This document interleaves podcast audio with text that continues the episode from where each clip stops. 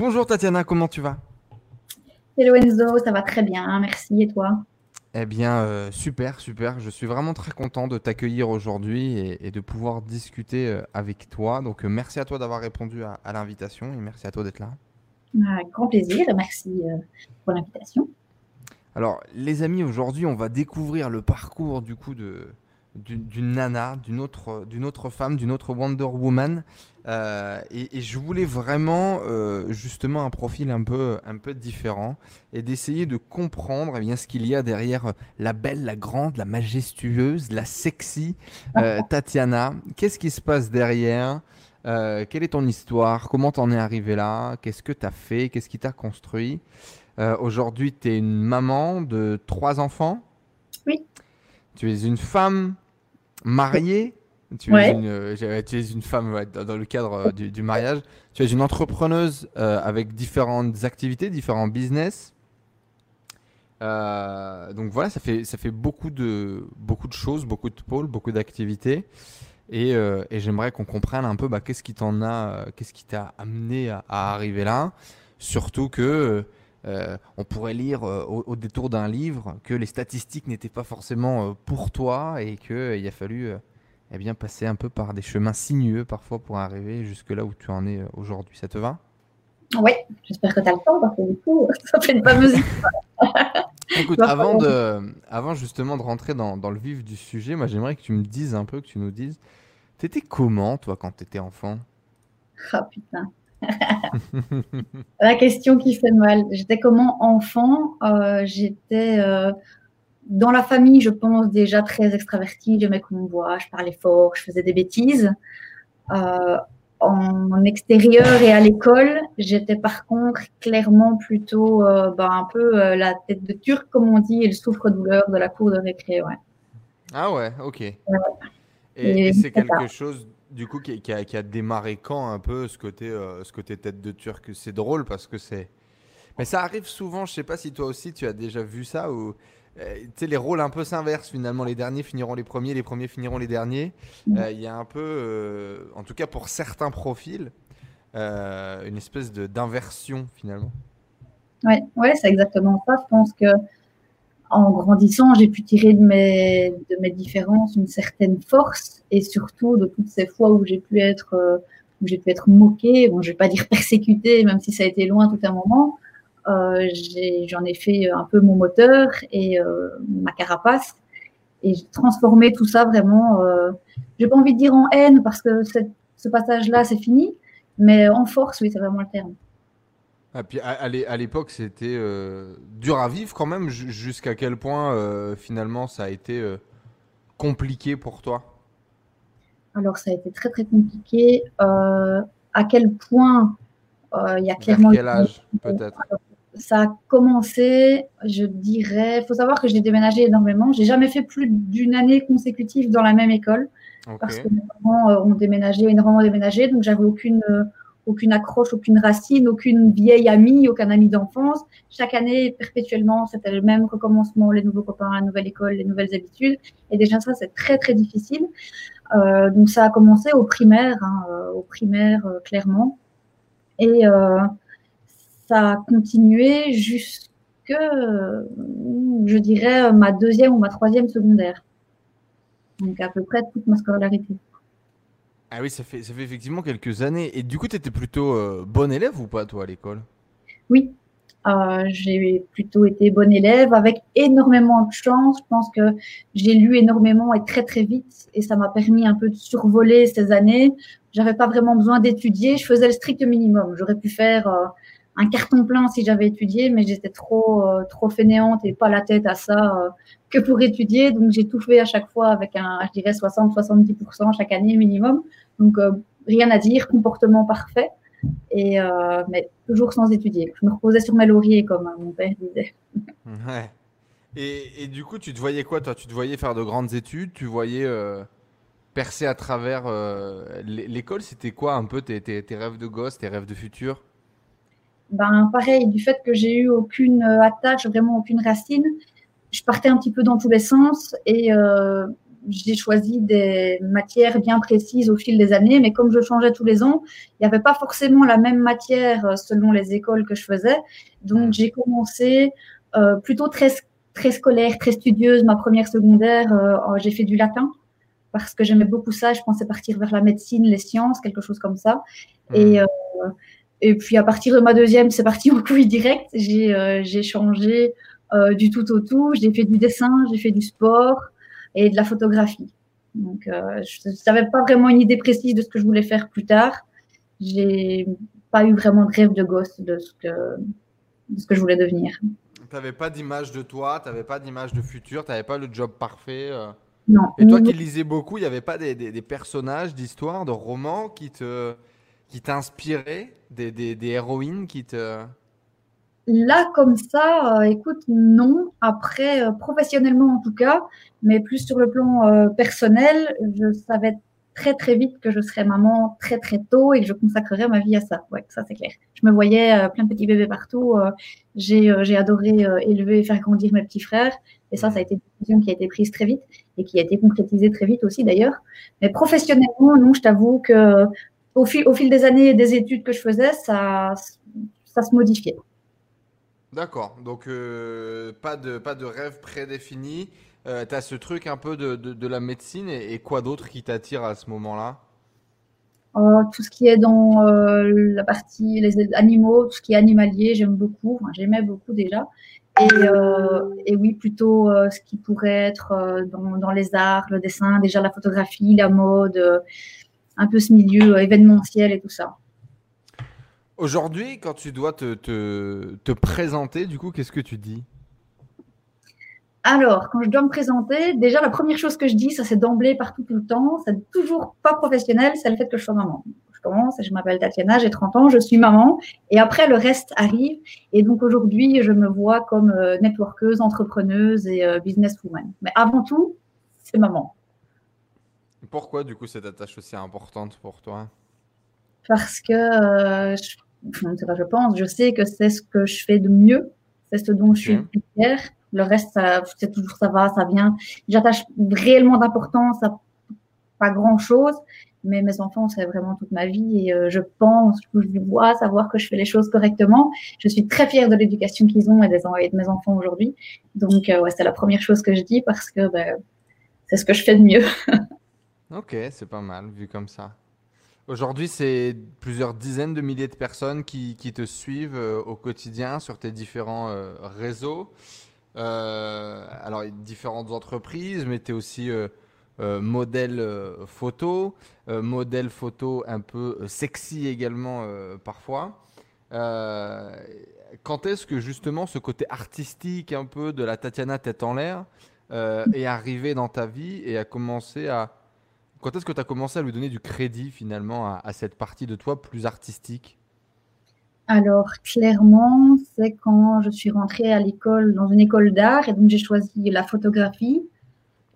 Je l'ai un petit peu choisi, comme beaucoup, je pense, de jeunes à ce moment-là, euh, parce que ben, c'était plus technique, il fallait étudier moins. On disait qu'on allait passer plus d'heures derrière l'appareil qu'à étudier, et je m'étais trompée totalement. Hein. Mais, euh, mais, de base, c'était plutôt pour ça. Et en fait, je me suis rendu compte en studio qu'on me demandait très souvent, que ce soit dans ma classe ou dans les autres classes, de poser et d'être modèle donc pour leur, boulot euh, euh, de fin d'études ou euh, leur devoir, ce genre de choses en, photographie dans cette, dans cette mmh. époque. Et j'ai pris de plus en plus de plaisir à être devant et plus derrière l'appareil. Et ça a commencé comme ça. Donc ce côté un peu artistique. Ouais. Raconte-nous un peu finalement ton, ton, parcours dans les grandes lignes. Alors, une fois euh, après, le, après le bac, entre guillemets, alors euh, tu as grandi en Belgique, si je dis pas de bêtises. Hein? Oui, oui. Donc ça s'appelle pas le bac, mais bon, euh, en gros, vous avez quelque chose de, de, de, similaire. Et eh ben donc, c'est justement cette fameuse année de photographie. J'ai arrêté. Donc, chez nous, ça s'appelle le CESS, donc l'équivalent du bac chez vous, et je ne l'ai pas. Je n'ai pas terminé mes études en fait. Ok. Euh, à la fin de cette année, donc en avril-mai, euh, en cinquième, donc nous ça se termine en sixième, et donc il y a vraiment un an que je n'ai pas fait. Euh, j'ai rencontré mon premier, premier homme de ma vie et je suis tombée enceinte directement. Ce qui veut dire que donc j'ai pas terminé cette année-là, j'ai pas terminé mes études Et j'ai commencé à travailler tout de suite. Et c'était c'était OK pour toi? Ça, ça T'as pas. C'était. tu n'avais pas cette envie profonde de finaliser tes études finalement, ce, côté de, devenir maman était si important pour toi que, en gros, tu en as eu l'opportunité, pouf, euh, tu as saisi ce rôle-là. Et... Ouais, ouais, quand je te dis que vraiment, je ne vis que pour ça, euh, c'est réellement ça. J'attendais, j'attendais que ça. il faut savoir que donc, euh, j'ai, mes parents sont séparés et euh, j'étais, je vivais chez ma mère avant ça chez qui j'avais une énorme, une énorme liberté. Je partais même la semaine, je dormais chez les copains, je faisais, je faisais un petit peu n'importe quoi, il n'y avait aucun problème. Et je suis revenue vivre chez mon père cette année-là. Et euh, mon père est militaire. Il a une, vision très carrée euh, de la vie et, en général. Et ben clairement, il y a eu un clash quoi, parce que j'avais l'habitude d'avoir une certaine liberté chez ma mère et quand je suis revenue là, euh, je retrouvais ma place d'enfant de, 16 mhm. ans parce que ben, j'avais 16 ans. Et il a très vite senti, il me l'a dit d'ailleurs quand on en parle aujourd'hui, il me dit je, je, savais que avant tes 18 ans, tu serais plus à la maison. Je savais que tu serais vraiment très tôt, tu as ce besoin d'indépendance, de liberté, d'avancer. Et euh, oui, je sais que j'ai toujours su que j'ai faite pour ce que j'étais faite pour ça. Donc cette année-là, j'ai rencontré euh, le papa donc, de mes deux premiers et au bout de, au bout de deux trois mois, j'ai quitté la maison, on se mettait ensemble en appartement, j'ai commencé à travailler, oui. Et neuf mois plus tard, à peu près, euh, je suis tombée enceinte de mon premier. Et donc c'est quoi? Tu prends le petit boulot pour payer le loyer, sans forcément de vision future, quoi, juste en disant advienne que pourra, on y va. Ça, c'est vraiment euh, les, objectifs et la vision de l'avenir. C'est quelque chose que je que je n'ai jamais eu parce qu'aujourd'hui, évidemment, en tant que bonne entrepreneuse, je travaille beaucoup là-dessus. Ce sont mes objectifs à long, à moyen et à court terme. Mais à l'époque, pas du tout. Je me laissais vivre, en fait. Mon père, mon père m'appelle la bohème parce que voilà, je me laisse vivre, je vis comme je l'entends, il faut pas qu'on vienne me prendre la tête et, et, advienne que pourra, on verra. Donc non, à l'époque, j'avais pas de vision vraiment au long terme. On avait la chance de vivre euh, dans une maison qui appartenait donc à, ma belle-mère à l'époque, on lui payait un petit loyer et donc je travaillais, euh, j'ai travaillé dans l'oreca. En France, on dit pas oreca, mais dans, dans, la restauration, les bars et tout ça. Et donc je travaillais, je faisais des heures, euh, les, les nuits, les soirs, les week-ends pour. Euh, ça payait pas mal, hein, faut savoir que ça payait pas mal et, euh, ça m'allait très bien comme ça. Ok. Et, et, du coup, neuf mois plus tard, tu vas tomber, en, enfin, tu vas tomber enceinte et neuf mois plus tard, tu auras ton premier, euh, ton premier enfant. à ce moment-là, qu'est-ce qui va se passer Du coup, tu vas, il, va, il va y avoir un shift dans ta vie et c'est une révélation. C'est euh, à la seconde où j'ai su que j'étais enceinte, j'avais les réflexes, j'avais ma main sur mon ventre pour traverser la route. J'ai l'impression que je suis née, maman, que je l'étais avant de l'être. Je suis née pour ça. Je suis faite pour ça vraiment. Euh, Est-ce que c'est dû à mon signe aussi? Je suis cancer. Les cancers sont très, très, très euh, maternels. C'est un signe lunaire, donc c'est un signe d'affection, cocon familial. Et euh, révélation, vraiment. Euh, j'ai fait les choses comme si euh, je les avais toujours faites. J'ai gardé d'ailleurs les petits papiers à l'hôpital. Les infirmières au début avaient tendance à être très très à mon cul. Ça m'énervait d'ailleurs parce que je me considérais pas comme débile. Et euh, à la fin, elles ont même mis des, petits papiers où elles laissaient des notes pour les médecins en disant euh, rien à dire, rien à signaler. Euh, j'avais 17 ans à l'époque, mais elle fait ça comme si elle avait toujours été maman. Et j'ai toujours très vite été très fière de ça. Et j'ai tellement été très contente de ma première expérience avec mon petit bout qu'il avait six mois quand je suis retombée enceinte. Allez, directement, t'as enchaîné. Ouais. d'emblée, direct, allez hop, tant qu'on est encore dedans, euh, on, enchaîne. Et, euh, Mais ouais, la, première fois, tu cherchais déjà à avoir un enfant? Alors, j'avais réellement beaucoup, beaucoup, beaucoup envie de ça, mais euh, il y avait toujours cette petite voix dans ma tête qui me disait Tatiana, t'as 17 ans, enfin, t'es pas encore propriétaire. Un peu tout ce qu'on pourrait se dire aujourd'hui et que. On nous dit toujours, faut attendre d'avoir la maison, d'avoir le boulot, etc. Et enfin, j'ai toujours tout fait à l'envers de toute façon. Et, à l'époque, j'avais quand même, euh, je savais qu'il y avait mon père derrière et que ça allait être un peu compliqué. Mais euh, j'ai suivi mon cœur et mon instinct. Je suis quelqu'un qui travaille beaucoup à l'intuition et euh, qui fonce et puis qui réfléchit après. Mmh, mmh. Et donc, du coup, vous vous étiez mis d'accord, enfin, vous aviez discuté avec le père et tout, et, let's go, quoi. Voilà, un jour, on a eu. Du coup, directement, t'enchaînes. Ouais, Ouais, directement, la puce arrive. J'ai toujours rêvé d'avoir des jumeaux. Dans sa famille, il y en avait énormément. c'est du côté de la maman, mais on espérait un petit peu quand même. Et euh, je suis plutôt du genre têtu et déterminée. Et j'avais décidé que j'aurais des faux jumeaux. Donc, je me les suis fait moi-même. Ils ont 15 mois d'écart. Ils font la même taille, le même poids. Ils ont la même tête, le même visage. Et tout le monde les prend pour des jumeaux d'ailleurs. Un garçon et une fille, les deux plus grands. Et euh, je me suis fait moi-même mes faux jumeaux en fait. Et du coup, qu'est-ce qui va se passer à ce moment-là? Alors, euh, très vite, au niveau euh, avec leur papa, bah, ça, ne se passe pas très bien parce qu'il ne, ne répond pas du tout à mes attentes et à ce que j'espérais d'un père correct pour mes enfants. Et euh, la petite dernière n'a pas encore un an quand je plaque tout et je me casse. 18-19 ans du coup. Ouais. ouais, ouais. Tu continues à faire des petits boulots à droite à gauche? Ouais, c'est ça. Je continue à bosser à droite à gauche, difficilement quand même parce que les petits vont pas encore à l'école. Enfin, le grand commence tout doucement. Euh, c'est super compliqué de s'en sortir parce que bah, l'argent qu'il faut mettre dans la voiture, en l'essence et, euh, et à la, à, la, garderie, à la crèche, à la nounou, bah, c'est à peine ce qu'on gagne au boulot. Donc, je reste pas mal de temps, je reste pas mal de temps au chômage pour m'occuper de mes enfants. Hmm. Parce que, bah, je veux les voir grandir. Je, je galère, hein, franchement, je galère. Mais j'ai mes enfants, j'ai tout ce qu'il faut et euh, je me prive un max pour que euh, n'aient aucun souvenir ou d'aucune difficulté euh, dans leur enfance. Et euh, je me rends compte aujourd'hui seulement que je suis passée par des étapes quelque peu chaotiques et je me demande comment j'ai tenu le coup parfois parce que c'était vraiment. C'est le souvenir qui te vient du coup quand tu penses à des étapes chaotiques? Ah, C'est sur le coup, j'ai vraiment une force, de une résilience qui est plutôt plutôt pas mal mais euh, j'étais toute seule quoi. Le soir, une fois que les enfants sont couchés, euh, tu es toute seule. Euh, H24, c'est euh, pour s'en occuper, pour aller faire les courses, pour faire vivre toute la famille. Tu es, toute seule aussi. Et euh, bah, je suis déjà restée sans manger pour que mes enfants aient à manger, hein, clairement. Hein. Hmm. Donc j'ai vraiment connu des périodes hyper difficiles. une fierté qui fait que j'ai jamais appelé mon père à l'aide parce que euh, voilà, et c'est grâce à lui que je suis comme ça aujourd'hui, que j'ai cette force aujourd'hui, parce que je sais très bien, je l'entends d'ici, il m'aurait dit, ma grande, tu as voulu partir, tu vas te débrouiller, tu vas trouver une solution, je suis derrière, mais tu vas te démerder toute seule, quoi. Et je suis super contente qu'il m'ait élevé comme ça, parce que ça m'a permis euh, de rebondir vraiment euh, par la suite. Mais c'est vrai que quand je pense à tout ce que j'ai vécu à cette époque-là, ouais, ça forge quand même, quoi. Ça n'a pas toujours été facile. Par chance, les enfants s'en souviennent pas, mais Dieu sait que j'ai galéré, ouais. Et donc 19 ans, du coup, tu décides de te barrer parce que ça va pas avec le, le copain de l'époque. Bien évidemment, aucune euh, idée de laisser tes enfants, tu, tu, tu les veux avec toi et tu t'en vas avec. C'est un peu l'idée, j'imagine. Ouais, c'est vraiment ça. J'ai pris mes enfants sous le bras. D'ailleurs, je n'ai pris que ça. Il y a encore des affaires à moi là-bas aujourd'hui parce que ça a vraiment été ça. A vraiment été ça J'ai pris mon fils sous le bras gauche, ma fille sous le bras droit et, et ciao. J'ai ouvert le premier. Euh, quand je suis partie réellement, par chance, je devais récupérer une somme d'argent euh, que le chômage me devait. Et donc, je me suis dit, si je pars pas maintenant, je partirai jamais. Parce que ben, dans ces cas-là, évidemment, euh, c'était sa maison, et financièrement, euh, j'avais rien, donc j'étais tenue à lui par rapport à ça.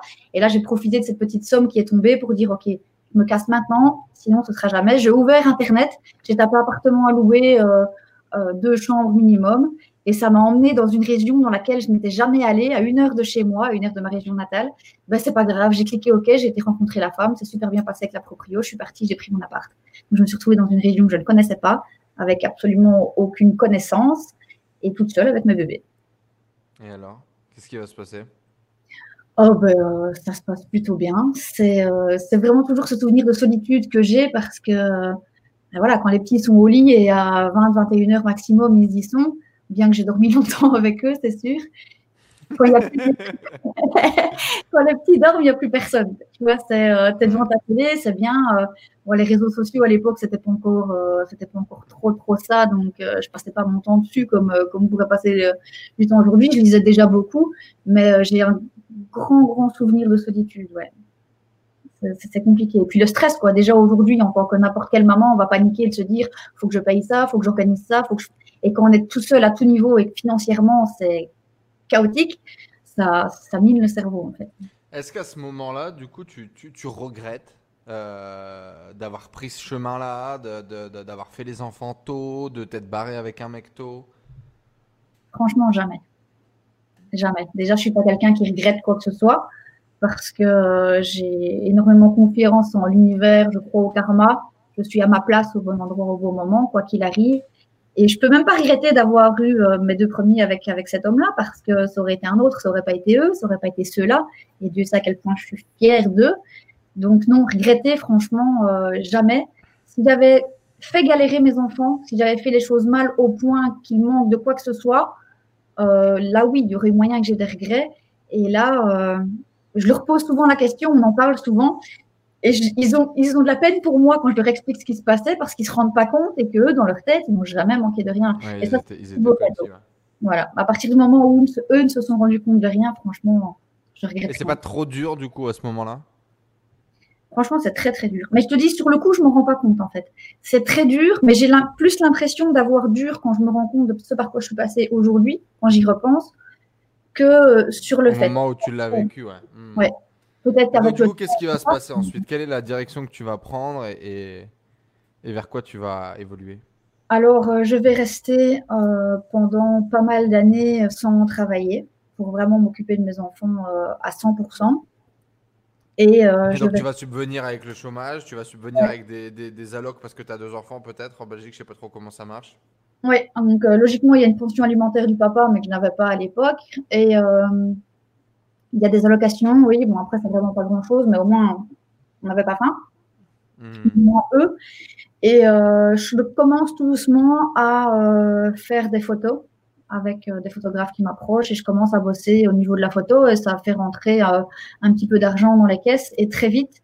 Je suis fan de voitures depuis euh, toujours, donc je suis vraiment dans le milieu dans le milieu de la mécanique depuis bah, vraiment depuis toujours en fait. Et donc je commence à me faire ma petite place en tant que modèle, mannequin et sur place dans les meetings, sur les circuits de voitures, etc. Et ça, ça commence vraiment à mettre du beurre dans les épinards, comme on dit, parce que j'adore ce que je fais. Et euh, bah, le fait que je sois une jolie nana, mais que je m'y connaisse en mécanique, parce que ben voilà, clairement, j'ai de très bonnes connaissances à ce niveau-là, ça attire un peu l'œil. On me veut de plus en plus sur les événements, et c'est comme ça que réellement je démarre euh, artistiquement parlant, je dirais. Et donc 19-20 ans, ça, à peu près? Bah, Là, il y a quelques années qui ont passé entre temps. Hein. Je dirais que j'arrive à. Euh, donc tu faisais un peu de photos, quoi, de temps en temps. Et puis de bouche à oreille, de, de fil en aiguille ouais, avec la création de ma page Facebook, ça a tout accéléré. Euh, donc, je faisais des présences sur meeting, ce genre de choses-là, et j'ai été, euh, j'ai été approchée par une agence d'hôtesse aussi. Donc, j'étais hôtesse sur des événements, que ce soit vraiment événementiel pur et dur ou sur les circuits. J'ai fait à l'époque euh, le MotoGP du Mans pour Valentino Rossi, Monster Girl, euh, bref, ce genre de choses-là. Et ça, du coup, ça te faisait kiffer? La voiture, la mécanique, machin, poser te faisait kiffer, c'était tout bénef, quoi, finalement. Ouais, franchement, euh, franchement est-ce oui. qu'à ce moment-là, t'imagines, t'imagines un monde ou t'imagines une vie dans laquelle euh, tu peux vivre de ça, dans lequel euh, tu serais suivi, dans lequel les gens te paieraient justement pour avoir une photo de toi? Honnêtement, pas du tout. À l'époque, je n'imagine pas du tout l'ampleur que ça va prendre. Déjà, ma, page Facebook, c'est au bout euh, d'une grosse année euh, de négociation avec ma meilleure amie où limite elle l'a fait pour moi, elle l'oblige, elle me dit t'as pas le choix. Sinon, j'ai un gros manque de confiance en moi, donc non, je ne le fais pas. Et ça va très vite en fait.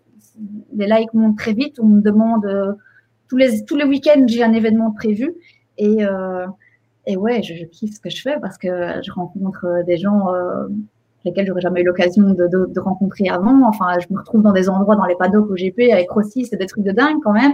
Mais jamais de la vie, j'aurais cru que ça, tournerait comme ça, clairement. Et du coup, tu, parles de, manque de confiance en soi et en même temps, tu parles de gagner ta vie en faisant des photos et, en étant hôtesse.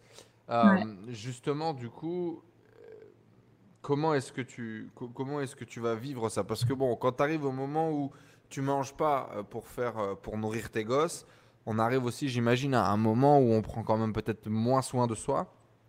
En tout cas, c'est moins les priorités, quoi. Il y a moins de ressources, donc on euh, on peut pas tout faire. Et, euh, et, comment t'en arrives, du coup, à, à un moment donné, bien vivre de. Enfin, en tout cas, commencer à gagner de l'argent avec, avec les photos, avec le modeling, à retrouver la confiance en soi, peut-être, à, à y croire, parce qu'il faut y croire quand même un petit peu. Il euh, y a beaucoup d'Anna qui disent Oh non, on me dit pas que je suis belle, mais elles attendent que ça, c'est qu'on leur dise qu'elles que, que, sont belles. Euh, mais là, du coup, ça devait être euh, une belle souffrance quand même, un peu récurrente, qu'il a fallu affronter. Comment ça s'est passé du coup? Bah, Comment ça s'est passé? Ça s'est pas encore passé. Toujours un énorme manque de confiance en moi. Alors évidemment, ça aide. Et c'est vrai qu'on me dit souvent, c'est pour ça que je ne le dis plus des gens en public, parce que je me trouve pas laide, mais pas vraiment physique, mais c'est plus un manque de confiance en moi général que j'ai. Je vais constamment chercher l'aval de quelqu'un ou euh, le regard de quelqu'un ou la parole de quelqu'un pour me conforter dans l'idée que je ne fais pas mal. C'est épuisant au quotidien. Euh, je ne dis, je vais pas dire en public, ouais non ça j'aime pas, je me trouve grosse ou j'aime pas ma tête, machin. Il y a qu'à mon mari que je le dis parce que sinon en effet on a la même réaction que celle que tu viens d'avoir là. Ça fait genre ouais elle fait genre euh, elle a 20 000 likes et puis elle vient faire genre qu'elle est pas belle. Alors qu'il y a un réel mal-être derrière ça. Les gens comprendront ou pas, je ne sais pas. Euh, mais je ne me trouve jamais assez bien. Et donc à l'époque, par contre, oui, clairement, je suis en manque d'argent complet, mais euh, je suis aussi euh, quelqu'un qui se débrouille pas mal avec les moyens du bord. Et s'il y a une chose sur laquelle je n'ai jamais fait l'impasse, c'est de prendre soin de moi, parce que j'ai besoin de ça. Parce que bah, par le fait d'avoir mes enfants, c'est tout ce qui me reste, c'est de me dire que si je fais les choses pas bien, euh, je ressemble au moins pas trop à rien. et je m'accroche à ça à l'époque. Mais euh, non, encore aujourd'hui, euh, sur 99% des clichés de moi, je me force à les publier parce que c'est rare que réellement, j'ai toujours quelque chose à dire en fait. C'est des trucs que personne ne verra, hein, mais que moi je vois, que je vois gros comme ça, alors que. Tu te trouves belle? Je trouve que j'ai du charisme, je pense, parce que j'ai un look un peu atypique et que je sais que je sors un peu du lot. Je dis pas que c'est positif, hein. je dis pas que c'est le côté positif. Je me trouve pas laide en tout cas je me trouve pas laide. Et puis, euh, voilà. Est-ce que tu t'es déjà trouvée belle sur certains clichés? Oui. Quand j'ai mes enfants. Honnêtement, les photos les plus belles que je trouve de moi, c'est euh, ben, euh, quand j'éclate de rire. Alors, me, voir sourire sur une photo, il faut vraiment que ce soit pris sans prévenir. C'est vraiment, je ne shoote plus aujourd'hui qu'avec mon mari qui est photographe. C'est vraiment s'il me prend à l'arrache sans prévenir que je vais me trouver belle. Sinon, je ne souris jamais sur les photos. Mais quand j'ai mes bébés euh, enfin, mes bébés, ils sont grands maintenant, mais euh, quand j'ai mes bébés avec moi et que c'est un, instant de vie, hop, et qu'on vole une photo au passage et que là, j'ai un, grand sourire, je me, trouve belle. Je pense que je me trouve belle parce que je me vois heureuse. Dans tous les cas, on mettra quelques clichés, euh, on mettra quelques clichés durant la, vidéo. Et du coup, tu commences à gagner ta vie un petit peu en faisant du modeling dans le, donc notamment dans, dans le milieu, dans le milieu auto, moto. Euh, sur quoi ça va déboucher? Qu'est-ce qui va se passer euh, Qu'est-ce qui va se passer ensuite? Alors, euh, je vais être approchée par la gérante d'un bar qui a vu mon site internet, qui a vu ma page Facebook et qui ouvre un bar à danseuse. T'as déjà vu le film Coyote Girl? Ça me dit quelque chose. en fait, elle a ouvert un bar, vraiment le Coyote Bar, tout près de chez moi, et elle voulait que j'aille, elle voulait savoir si je voulais bien danser pour le bar. Euh, tu dansais à l'époque? Non. J'adore ça. Hein. La, danse, c'est toute ma vie, vraiment. Mais je veux dire, je n'en faisais pas euh, du business, quoi. C'est juste hmm. euh, quand, quand j'avais quand j'avais un peu de sous que m'invitait, j'allais en, j'allais en, boîte. J'ai toujours adoré danser. Mais de là, clairement, en faire un job, non, ça m'était jamais traversé l'esprit. J'ai refusé plusieurs fois les mails. j'ai nié plusieurs fois les mails. Et puis, un jour, je me suis dit, merde, pourquoi pas au moins aller voir? Et je suis rentrée dans l'équipe. Euh, d'abord en tant que, que, gogo, danseuse bêtement au, bar, et puis je suis passée responsable danseuse au fil du temps, et j'ai fini par reprendre le bar, et je suis devenue gérante de ce bar-là. Et du coup, euh, gogo, du coup, donc là on mélange tout. La danse, le côté un peu euh, sexy, joli, tout ça, quoi. Ouais, pas de strip, pas de strip, mais euh, bah, gogo, t'es pas en après-ski, évidemment. Hein, mais... t'es pas en combinaison, quoi. Ça. mais, bon, ça, ça, t'es, es, à l'aise avec ça, c'est ok. Euh, le, le, passé de modèle et tout, pas de problème, cool, quoi. C'est pareil que si t'étais en soirée, sauf que bah, j'étais sur, sur un podium ou sur un bar, donc ça permet que au moins on m'approche pas. Et les gens ont beaucoup plus de respect. Là où il y en a un qui aurait tendance à laisser traîner sa main avec une gonzesse qui danse et qui a l'air d'une fille facile, je dis bien qu'il a l'air, un je suis anti-privilégié, mais on se comprend, euh, en boîte, quand réellement tu es là, que tu es la gogo, les gens ne t'approchent pas, ils ne te touchent pas. La plupart, en tout cas, c'est rare. Donc oui, je hmm. me sens à l'aise. Euh, et le manque de confiance en soi à ce moment-là, comment est-ce que tu le gères? Toujours pareil, je fais comme si, je fais comme si, je fais semblant, j'essaye de mettre des trucs qui me mettent en valeur. Euh, de toujours avoir un minimum de couches, genre jamais de string parce que je supporte pas mes fesses. ça, c'est encore valable aujourd'hui. Hein. Vous ne me verrez jamais, euh, jamais en string. C'est que des Vous ne me verrez jamais en string, voilà. Moi non plus d'ailleurs. Donc oui, je le gère bien. Ça fait du bien évidemment parce que on, a le regard des gens. pas que des pas que des hommes, on pourrait s'imaginer, mais il y a beaucoup de nanas qui sont euh, qui sont déjà derrière moi à l'époque et ça, ça fait un bien fou parce que sinon on dirait ouais bah c'est facile de se faire regarder quand t'as le galère, blablabla. Ça on me l'a dit beaucoup de fois aussi, donc évidemment c'est facile d'avoir un regain de confiance en soi à ce niveau-là. Mais j'ai déjà à l'époque euh, quelques quelques nanas qui commencent à me suivre, qui viennent me trouver et, euh, et oui ça aide beaucoup. Ouais. Parce qu'effectivement on pourrait croire aujourd'hui, mais une grosse partie de ta communauté c'est des femmes. Ouais. tu as d'ailleurs sorti une activité dans laquelle tu accompagnes euh, des mamans, des femmes à, mieux s'organiser, à, se reprendre en main, à lancer une activité, à, bref, à se dépasser, à prendre sa place. Euh, donc euh, non pour tous les gens qui auraient cru que la communauté de, de Tatiana, ce sont uniquement des gens qui, qui, qui paye for like euh, ou qui paye for sub ou euh, euh, qui paye for bout de fesses. Eh ben non. une bonne partie de ta communauté, c'est des femmes. C'est très intéressant d'ailleurs. Et justement, explique-nous un petit peu qu'est-ce que. Alors, certainement avec le déroulé un peu de l'histoire, mais qu'est-ce que ces femmes viennent chercher chez toi? Quand elles commencent à te connecter, là, côté gogo, qu'est-ce qu'elles voient? Qu'est-ce qu'elles te disent? Et par la suite, comment est-ce que ça va évoluer? Eh ben, un peu comme pour tout le reste de ma vie et de ma personnalité, c'est totalement paradoxal parce qu'elles viennent chercher de la confiance. J'en ai à revendre, pas pour moi, mais j'en ai à revendre. C'est un peu l'histoire du euh, fait ce que je dis, euh, pas ce que je fais. Et elles viennent chercher de la confiance parce qu'elles voient en moi quelqu'un qui s'assume, qui se fout du regard et de ce que les gens peuvent dire, qui vit comme elle l'a décidé, qui gagne son argent comme elle a décidé de le gagner. Euh, là où euh, dans la société dans laquelle on est aujourd'hui, une bonne mère de famille se doit d'avoir son col roulé, de pas faire de photos, de pas sortir et de mettre les pieds à garder le week-end. Et euh, j'ai balayé tout ça du revers de la main vraiment dès le début, en prouvant qu'il y avait totalement moyen de faire les deux. Mes enfants, je répète, sont très bien éduqués, ils sont scolarisés, euh, ils ont très beaux points à l'école, il n'y a pas de problème. J'ai le droit d'être une mère, une femme, une amante. on n'est pas, à on devient maman, on n'est pas limité. Euh, dans la case mère. Ça, c'est vraiment un truc qu'il faut euh, arrêter de se dire parce que ça agace les gens. Et moi en premier. Et donc, oui, ces femmes-là viennent chercher ça et de se dire, ben, en fait, euh, j'ai pas euh, loupé ma vie, je ne dois pas rester cloîtrée dans mon canapé devant vivement dimanche parce que j'ai des enfants. Justement, alors je ne sais pas si à cet âge-là ou maintenant d'ailleurs, peut-être ta vision elle a changé. C'était quoi ta vision d'être une bonne mère et c'était quoi ta vision de la réussite aussi? Alors, la vision de la réussite n'était pas du tout la même qu'aujourd'hui, puisque à l'époque, je me limite quand même un peu, euh, un peu comme aujourd'hui encore quand je me présente, je me dis, je dis que je suis maman avant tout. Ma vision d'une bonne mère, euh, que les enfants ne manquent de rien, qu'il y ait un suivi dans l'éducation, beaucoup d'amour et du temps. Hmm. Ça crée beaucoup de temps, euh, sans jeter la pierre aux parents qui bossent énormément. Ma vision, c'est que j'ai pas fait des enfants pour ne pas les voir grandir et pour les faire élever par des autres. Donc j'assume totalement le fait d'être resté plusieurs années au chômage, parce que derrière ça, j'ai des enfants épanouis, en totale confiance avec moi, on est fusionnel, parce que j'ai toujours et je serai toujours là pour eux. Et je pense que clairement, euh, c'est le plus important. Des enfants épanouis, heureux, euh, avec qui tu as une relation de confiance à partir du moment où tu as ça, déjà, euh, tu as déjà tout gagné, je crois.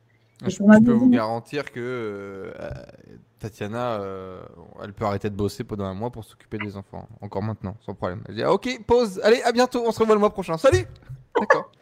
c'est le genre de truc que je fais très souvent, tu sais. des fois, je dis que je pars un mois, puis j'en pars deux. Et oui, je suis quelqu'un de très cyclique. Donc à l'époque, j'ai pas vraiment de vision du succès. Jamais de la vie jamais de la vie, à l'époque, je n'ose imaginer que je vais atteindre euh, des revenus tels que j'ai aujourd'hui, une position euh, professionnelle telle que celle que j'ai aujourd'hui. Mais ça me tes ambitions à l'époque? À l'époque, quand, à ce moment-là où, tu es gogo, euh, tu as toujours tes deux enfants, tu es toujours toute seule du coup? Oui, je suis toujours toute seule, plus pour longtemps parce que c'est dans ce fameux bar que je vais rencontrer donc celui qui est devenu mon mari aujourd'hui et le papa de ma petite dernière. Euh, ben justement, dans ma tête, je me dis que je veux plus rien savoir, je veux, je veux plus de mecs, je veux être tranquille, m'occuper de mes enfants la semaine. Euh, le week-end, quand ils sont chez leur papa, euh, ben je bosse du jeudi au dimanche toute la nuit, donc je gagne vraiment bien ma vie. Après, je vais commencer à arrêter de bosser puisque je reprends le bar pour passer gérant. À l'époque, est-ce que j'ai réellement une autre ambition que celle-là? Gagner bien sa vie, c'est quoi, Loulou? 2000 euros, 3000 euros, plus que ça déjà à ce moment-là? Euh, À l'époque, je devais chercher à peu près euh, un minimum de 150, 200 euros par nuit, grand minimum en tant que danseuse. Donc, je fais 4 à 5 nuits par semaine. Et euh, quand, je reprends, quand je reprends la gérance, j'arrive à. par semaine, ça fait quoi? Oui, allez, 2000, 2500 euros par mois, ouais. Et pour moi, c'est énorme, évidemment, parce que je m'en sortais avec. Plus, parce que quand tu, fais, quand tu fais 200 euros par soir en dansant, tu fais quasiment 3 à 4 000 euros par mois, quoi. J'ai arrêté de danser à partir du moment où j'ai repris la gérance. D'accord. Donc en dansant, tu allais chercher 3 4 000. Et après, 2005, 3 000 en faisant plutôt de la gérance et, et tu dansais plus. Ça te manquait pas de danser? Ça me manque toujours aujourd'hui de danser. si, ça me manque énormément. Euh, c'est quelque chose que j'adorais faire. Mais euh, arrive donc à ce moment-là dans ma vie euh, Lio, mon mari aujourd'hui. Et lui, il rentre en tant que DJ. Enfin, d'abord, il vient juste boire un verre parce que ma responsable bar est une amie à lui. Et il faut savoir, pour la petite, la petite anecdote, qu'une semaine avant de me rencontrer réellement dans ce bar, il lui a envoyé un message en lui disant Elle ne le sait pas encore, mais je vais l'épouser. Je sais pas qui il est à l'époque, je l'ai jamais vu de ma vie. lui a dit ça à la nana, à sa pote, quoi. C'est ça. Et, il a euh, flashé sur toi, quoi. Ouais, il a flashé sur moi par Facebook. On a mis sur Facebook, mais je le calcule même pas parce que ben, je connais pas tous les gens qui m'ont sur, euh, sur les réseaux. Et c'est vrai que ce jour-là, je le vois arriver dans le bar et je me dis, tiens, un barbu, tatoué, ça me parle. Mais il vient vraiment juste boire un verre. Et euh, bah, il est jamais reparti. de cette première nuit, il n'est jamais reparti. Ça va faire sept ans aujourd'hui. Et, euh, et je l'ai repris comme euh, DJ à l'époque. Donc, on gagnait vraiment bien notre vie parce que lui avait déjà un job sur le côté et le week-end, ben, on bossait à deux. Donc, moi, j'avais la Vous bossiez tous les deux euh, le week-end. On bossait tous les deux et j'ai pris la décision, je ne peux pas dire par respect envers lui parce qu'il n'a jamais été jaloux réellement, mais par principe peut-être, on pouvait se permettre que, que je ne danse plus vraiment. Je dansais déjà plus depuis quelques semaines et donc j'ai totalement arrêté quand, quand il est rentré dans la boîte. Ok. Et donc, du coup, euh, à ce moment-là, vous décidez de vous mettre ensemble, de vivre ensemble, euh, et vous gagnez euh, entre 4000 et 5000 euros par mois à deux, quoi, en gros. C'est ça. On a vraiment une chouette période où ça gagne, où ça gagne vraiment bien. ça va durer, je dirais, une grosse année. Je me calcule à peu près au niveau de l'âge, ouais, ça doit être à peu près ça. Et puis. T'as quel âge à ce moment-là? À ce moment-là, j'ai 20. Je ne dis pas de conneries, 24 ans à peu près. Déjà, gérer un bar à ce moment-là, tu trouves. Euh, ça s'est fait comment? Ça s'est fait au culot? Comment tu passes de danseuse à gérante? Donc, je suis rentrée danseuse, je suis passée responsable danseuse très vite. J'ai toujours eu ce leadership en moi. Euh, je ne supporte pas trop être menée. J'ai plutôt tendance à, gérer les gens, à mener la danse. Et puis, euh, le patron du bar a viré tout le monde. Et il m'a appelé un jour, il m'a demandé de me rendre sur place et il me dit écoute, voilà, j'ai viré tout le monde, je veux qu'on reprenne tout à zéro, euh, je suis venu t'observer quelques fois, j'aime ta façon de travailler, je veux que tu, je veux que tu passes gérant. Ok, donc euh, ben oui, c'est chouette.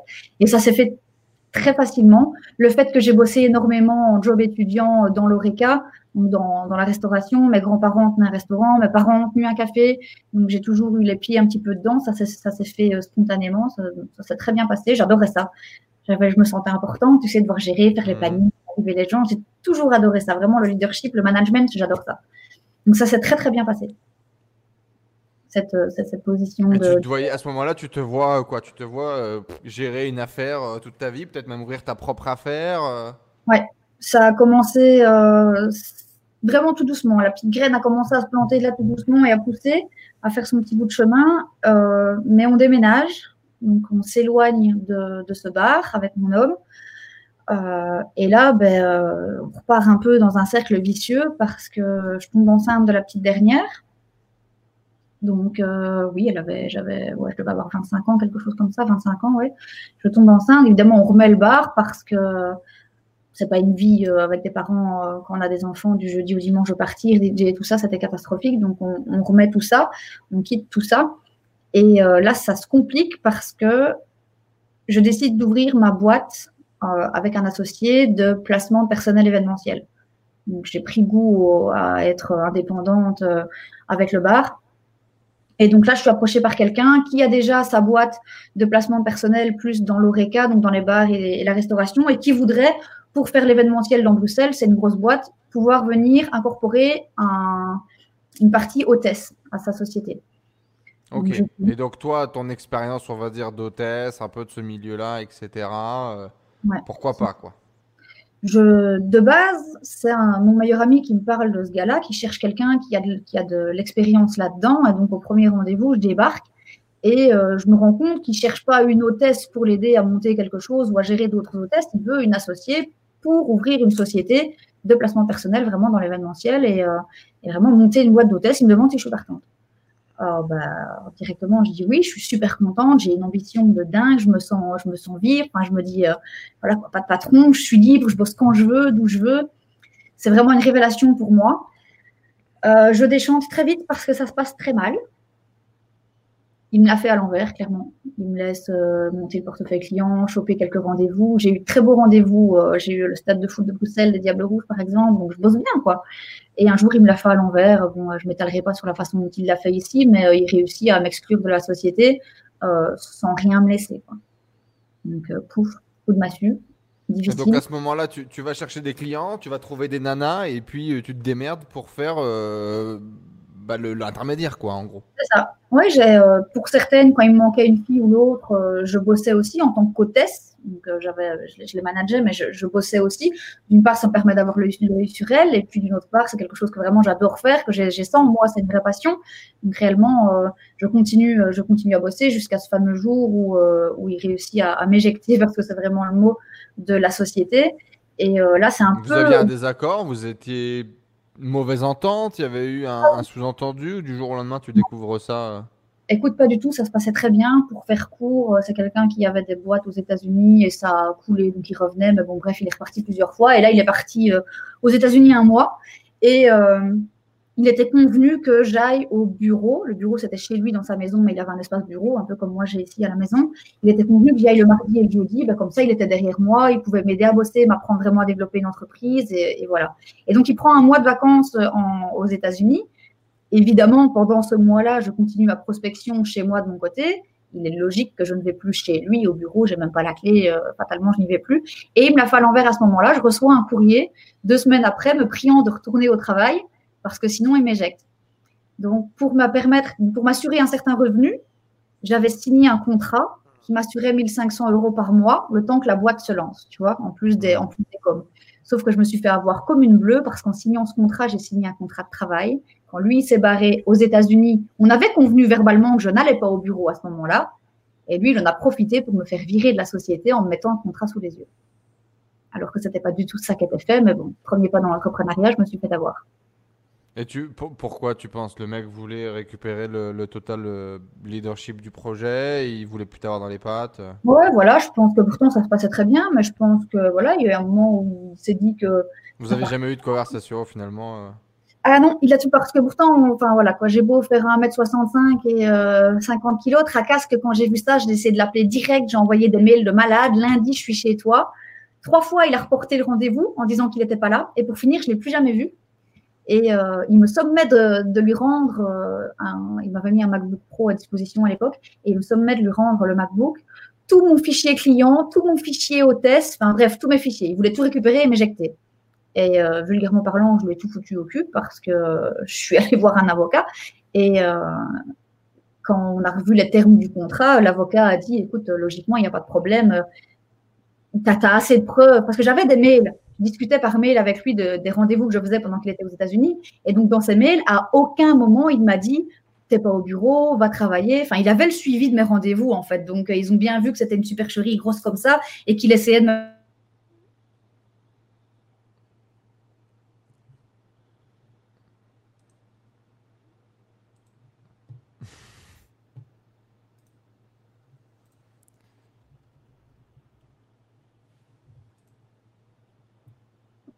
Ah, on a été coupé. On a été coupé rapide. C'est marrant, on a été coupé juste au moment où tu dis euh, c'était une grosse supercherie. Il a essayé de me. Et c'était été bip.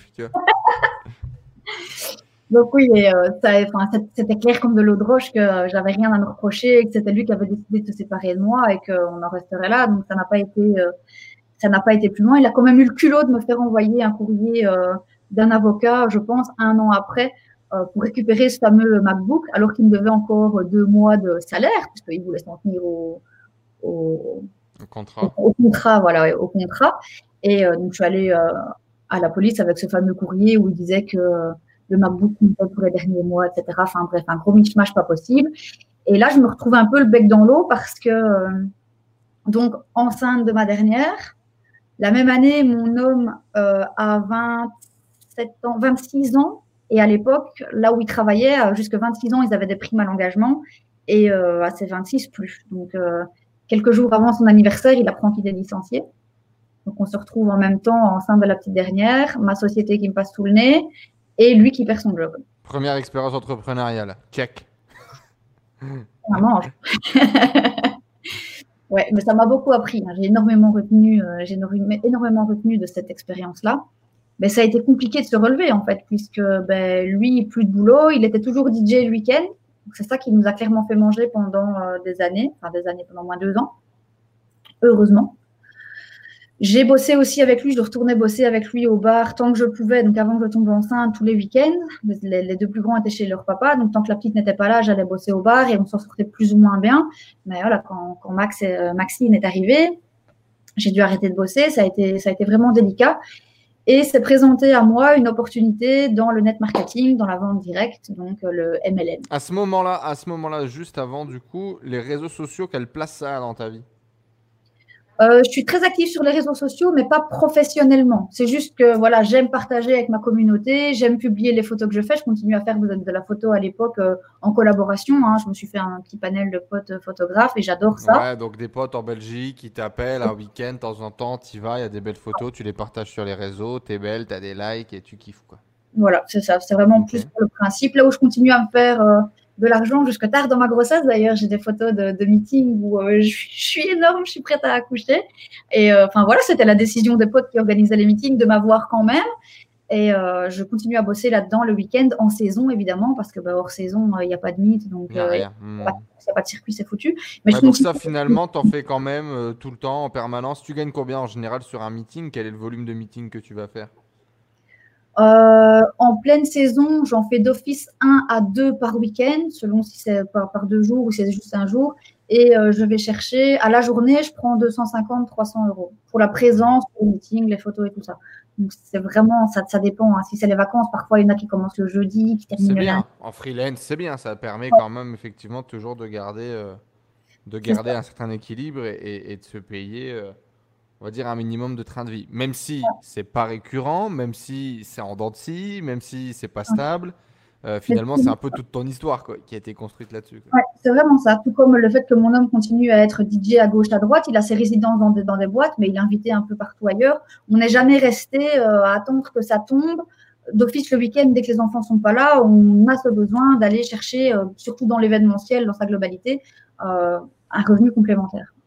Et à ce moment-là, du coup, quand tu t'essayes de faire un, vrai euh, projet entrepreneurial qui t'est un peu tombé dessus, que ça marche pas forcément, que tu as vécu 95% euh, de ta vie en dents euh, un peu en mode bohème, est-ce que tu te dis pas, bon, allez, troisième enfant, je vais rentrer dans le moule, je vais faire un truc carré Non, jamais, pas un peu?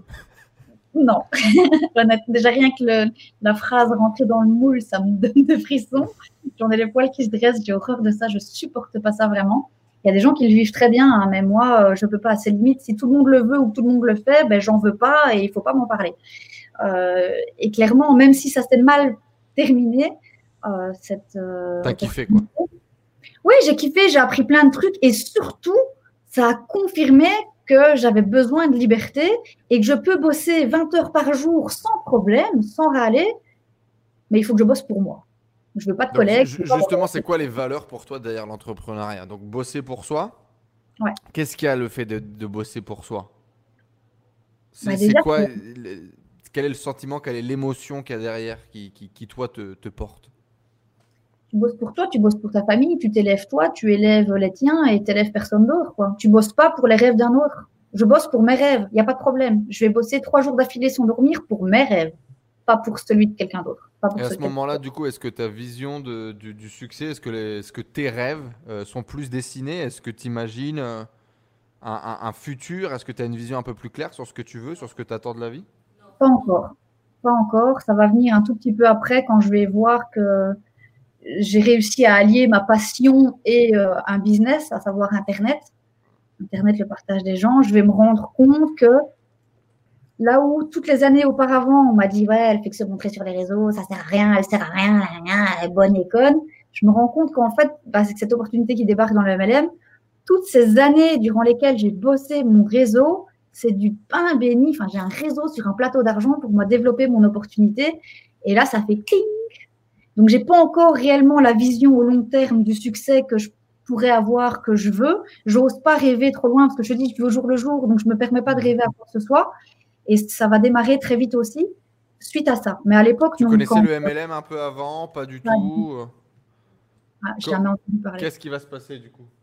Je suis même plutôt du genre euh, la connasse qui ferait bien un statut. Euh, ouais, ça se saurait si les produits euh, d'internet, ça vous venir. c'est le genre de, de, conneries que je peux sortir sur les réseaux parce que j'ai une grande gueule et on me connaît pour ça. grande gueule parfois parler un peu sans savoir, force est de constater. Et donc non, mhm.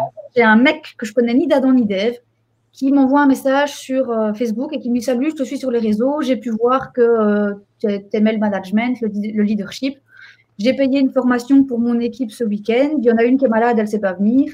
C'est pas très loin de chez toi, c'est payé, viens. Bon, sur le coup, je me dis, euh, bah ouais, pourquoi pas. Entre-temps, ma bagnole tout m'enrade et le mec me dit, c'est pas grave, je viens te chercher. Putain, il veut vraiment que je participe à sa formation alors que je paye pas. Enfin, tu sais, sur le coup, euh, je me dis, c'est cool, j'y vais parce que c'est vraiment quelque chose qui me passionne. La formation, j'adore ça encore aujourd'hui. Euh, développement personnel, j'ai un degré d'enseignabilité très élevé. Et donc, j'y vais. Et j'ai compris par après pourquoi il me voulait absolument à, à cette formation. C'est qu'il était dans une société qui était en pleine expansion, en pleine ouverture en Belgique, et une société de MLM. Et bah, il me suivait sur les réseaux, donc il connaissait la notoriété déjà que j'avais à l'époque. Et il s'est dit, elle, si je la signe avec le réseau qu'elle a, il y a vraiment moyen que ça donne quelque chose. Donc lui croit en moi avant même que moi je ne sache de quoi il s'agit. Et, et, du coup, euh, justement en termes de notoriété, etc., à l'époque, il y a combien de personnes qui te suivaient? Quelle était euh, quel était euh, l'impact potentiel, tu vois, que tu pouvais avoir. Parce que, euh, tu vois, typiquement, moi, j'ai toujours eu beaucoup d'amis sur Facebook. Bah, à part pour vendre des conneries sur le bon coin, ça m'a pas servi à grand chose, quoi. En tout cas, au début. Ouais, ouais. Euh, à l'époque, je ne saurais pas dire exactement où j'en suis. Je dirais, à, je suis à 20 000 maintenant, j'étais peut-être à 8 000 personnes sur ma page, à peu près, je pense. Ouais, donc il y avait quand même, il y avait quand même du monde, quoi. Et donc principalement, euh, tu postais des photos systématiquement, euh, shooting, les photographes qui relayaient, etc. C'est ça, les, les meetings et tout. Euh. Ma vie de maman aussi déjà à l'époque, je mélange tout parce que ça fait vraiment partie de moi à part entière, mais bien plus que tout le reste. Et donc, je partage déjà ma, ma, vie de maman, les conneries de mes enfants, ce que je fais avec eux, mes trucs et astuces. Et euh, je commence déjà à être bien suivie par des, par des mamans qui, à l'époque, me trouvent inspirante, parce qu'elles savent que je m'en suis sortie seule pendant plusieurs années, et aussi parce qu'elles revoient euh, un, certain espoir dans le fait que même si tu es déjà maman avec des enfants, tu peux toujours trouver l'homme de ta vie, te remarier, avoir des enfants. Enfin bref, elles y croient. C'est un petit peu mon, melting pot de l'époque.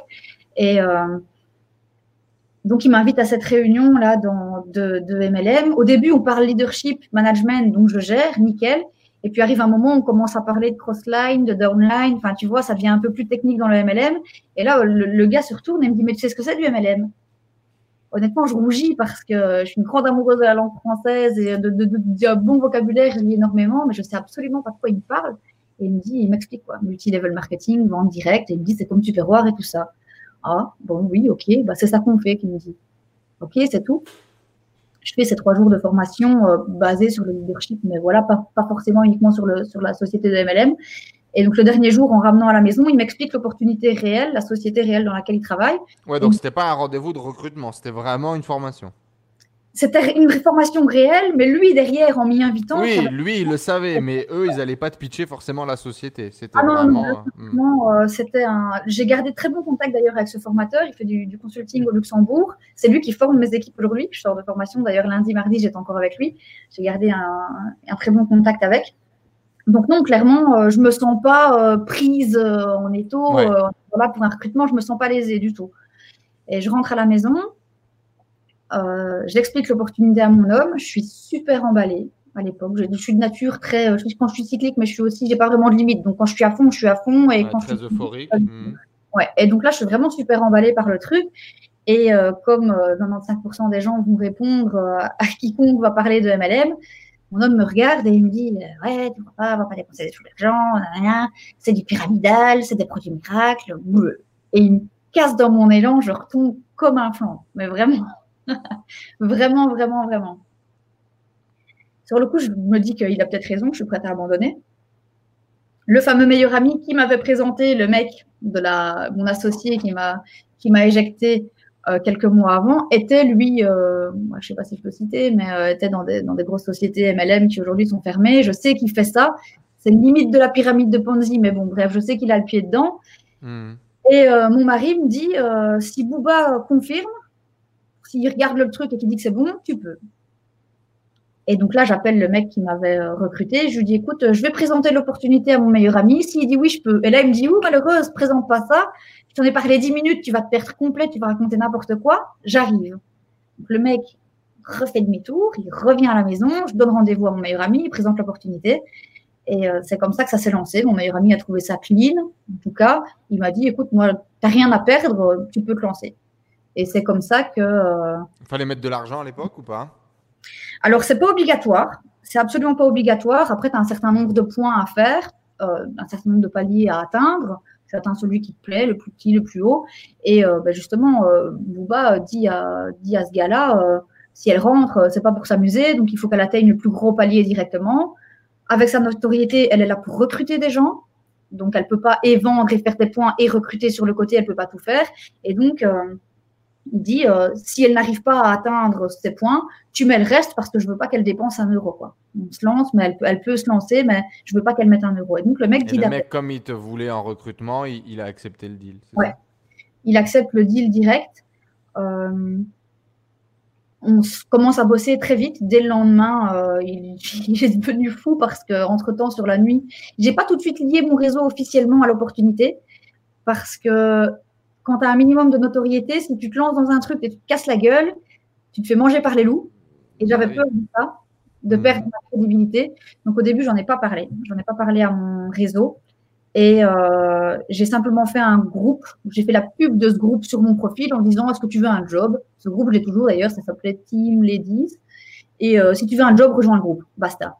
Et uniquement en interne à ce groupe, j'ai commencé à expliquer l'opportunité de ce que j'en savais parce que quand je me à peu près 1h45 à présenter l'opportunité, je pense à l'époque. Mais ça fonctionne très bien. Je sais pas exactement ce que j'explique, mais au moins j'y crois. Hmm. J'ai, euh, j'ai une euphorie telle, j'y crois, j'ai pas le choix. Tu vois, cette fois-ci, c'est la bonne. Allez, c'est ça qu'il me faut. Bosser sur Internet depuis la maison, avec mon réseau, des produits qui me parlent, en, en je crois. Enfin, vraiment, j'y crois. C'est vraiment ça qui me sauve, c'est que j'y crois. Et au bout d'un mois, j'ai une trentaine de nanas prêtes à démarrer l'activité avec moi. C'est euh, énorme, vraiment. Et euh, sans aucune, euh, sans aucune expérience là-dedans, je me rends compte aujourd'hui que vraiment c'était énorme. À la maison, c'est pas le top parce que les toutes petites, petites, petites économies qu'on a, ben, je les dilapide en location de salle, en essence, pour parcourir la Belgique, faire mes présentations d'opportunités et, récupérer des filles. Je suis beaucoup, beaucoup partie en formation avec ce gars-là, qui s'appelle Caïs, euh, je vois pas beaucoup mon homme et il voit l'argent partir, mais pas encore rentrer. Donc c'est un peu délicat. Mais j'y crois. Quoi qu'il en soit, euh, euh, j'y crois. Entre temps, la petite est née, donc euh, ben, je bosse avec le PC, il me l'amène, il me la met au sein. Enfin, je bosse là, je la retire, je vais amener les petits à l'école, je reviens, je ferme le PC, il est 2 heures au matin.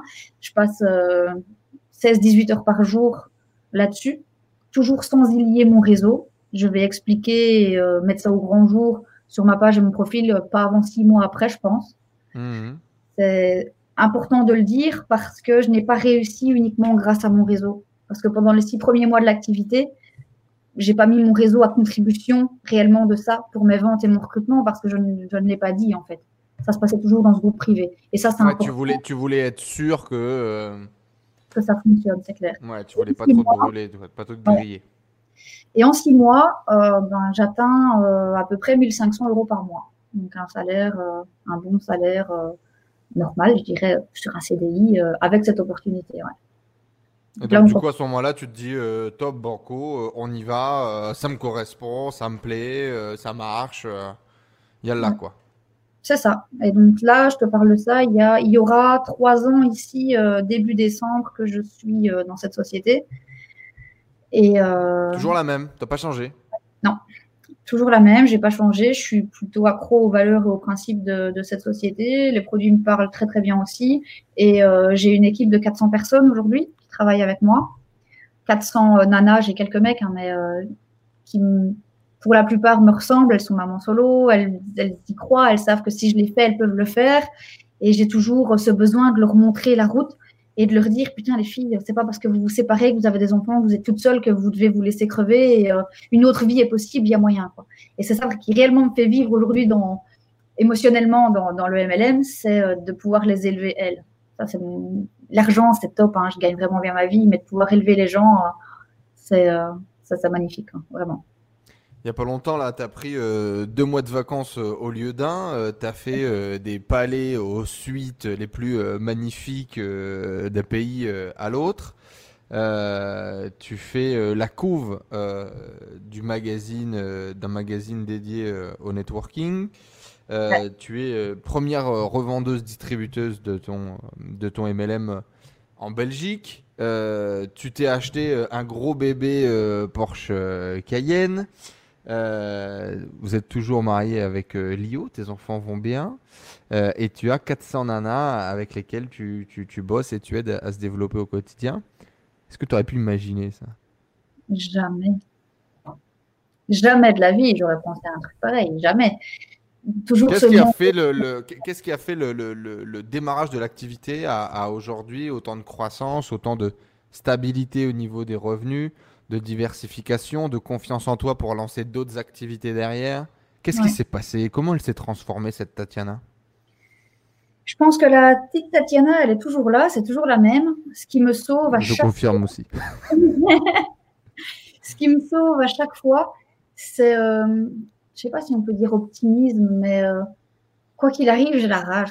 J'ai une, une, rage qui bouillonne en moi, une colère presque qui me, qui me fait avancer au quotidien. Moi, il y a des hauts et des bas, hein, mais euh, je crois que ce qui me sauve toujours, c'est cette, capacité de résilience à me dire que ça va aller. Par la porte ou par la fenêtre, ça va aller de toute façon et je fonce. Et je, je comme on dit ici, et quoi qu'il arrive, euh, j'avance et on verra, ce, qui, verra ce, que ça, ce que ça donnera. Et c'est réellement ça qui me sauve parce que, un peu comme je t'expliquais tout à l'heure, quand je me revois maman solo à l'époque, j'ai mal pour cette maman-là, je souffre pour cette fille que j'étais avant, alors qu'à l'époque, j'ai pas le souvenir d'être réellement si mal que ça. Je pense que j'ai encore plus de douleur à m'en rappeler aujourd'hui que j'en ai eu à l'époque. Et ben là, c'est un peu pareil. Quand je suis dans, dans une tempête euh, émotionnelle, professionnelle, je me rends pas vraiment compte parce que je fonce ou alors je gère tout, un peu comme j'ai fait. Tu dis, voilà, je vais prendre un mois de vacances, j'ai pris deux mois, je suis partie, je passais d'un avion à l'autre, j'ai pris mes enfants, je me suis barrée. Et puis, ben, quand je reviens, tout va bien parce que quoi qu'il arrive, euh, j'avance. Je ne sais pas toujours forcément où je vais. Bien là qu'aujourd'hui, ça commence tout doucement à se dessiner, mais je sais que j'avance. C'est mon seul but. C'est de pas revenir là à tout ce que j'ai connu. Je veux plus jamais manquer de rien. Je veux que mes enfants ne manquent de rien. Et euh, surtout, je veux partager cette opportunité et je veux que que d'autres nanas puissent euh, puissent atteindre peut-être pas ce niveau-là, mais au moins cette une vie, une plus belle vie, quoi. Ça, c'est mon moteur. Justement, j'allais te dire, c'est quoi ton super pouvoir finalement euh, de, super héroïne euh, C'est ton super optimisme? Tu dirais que c'est ça? Ta capacité à ne, rien, à ne jamais rien lâcher? Ouais, c'est ça. Je pense que c'est ça. C'est pas toujours positif parce que quand je pars dans une mauvaise direction, je m'y accroche quand même et je vais jusqu'au bout. Mais c'est ça aussi qu'on appelle l'expérience, je pense. Euh, chaque échec est vertueux si on en tire une leçon. Vu que je me tu te remets un peu dans, dans les basques de la, la Tatiana avec euh, le garçon sous le bras gauche, la fille sous le bras droit, euh, toute seule dans son appartement. Après cette première séparation, c'est ces longues nuits seules et froides. Qu'est-ce que tu qu'est-ce que tu lui dirais? C'est là que je pleure. Hmm. Bah, de rien lâcher et que un peu ce que je me dis aujourd'hui en fait que ça va aller. C'est juste euh, souffle, respire et confiance et confiance. Ouais, je crois que c'est ça. Et confiance, ça va aller. Ouais.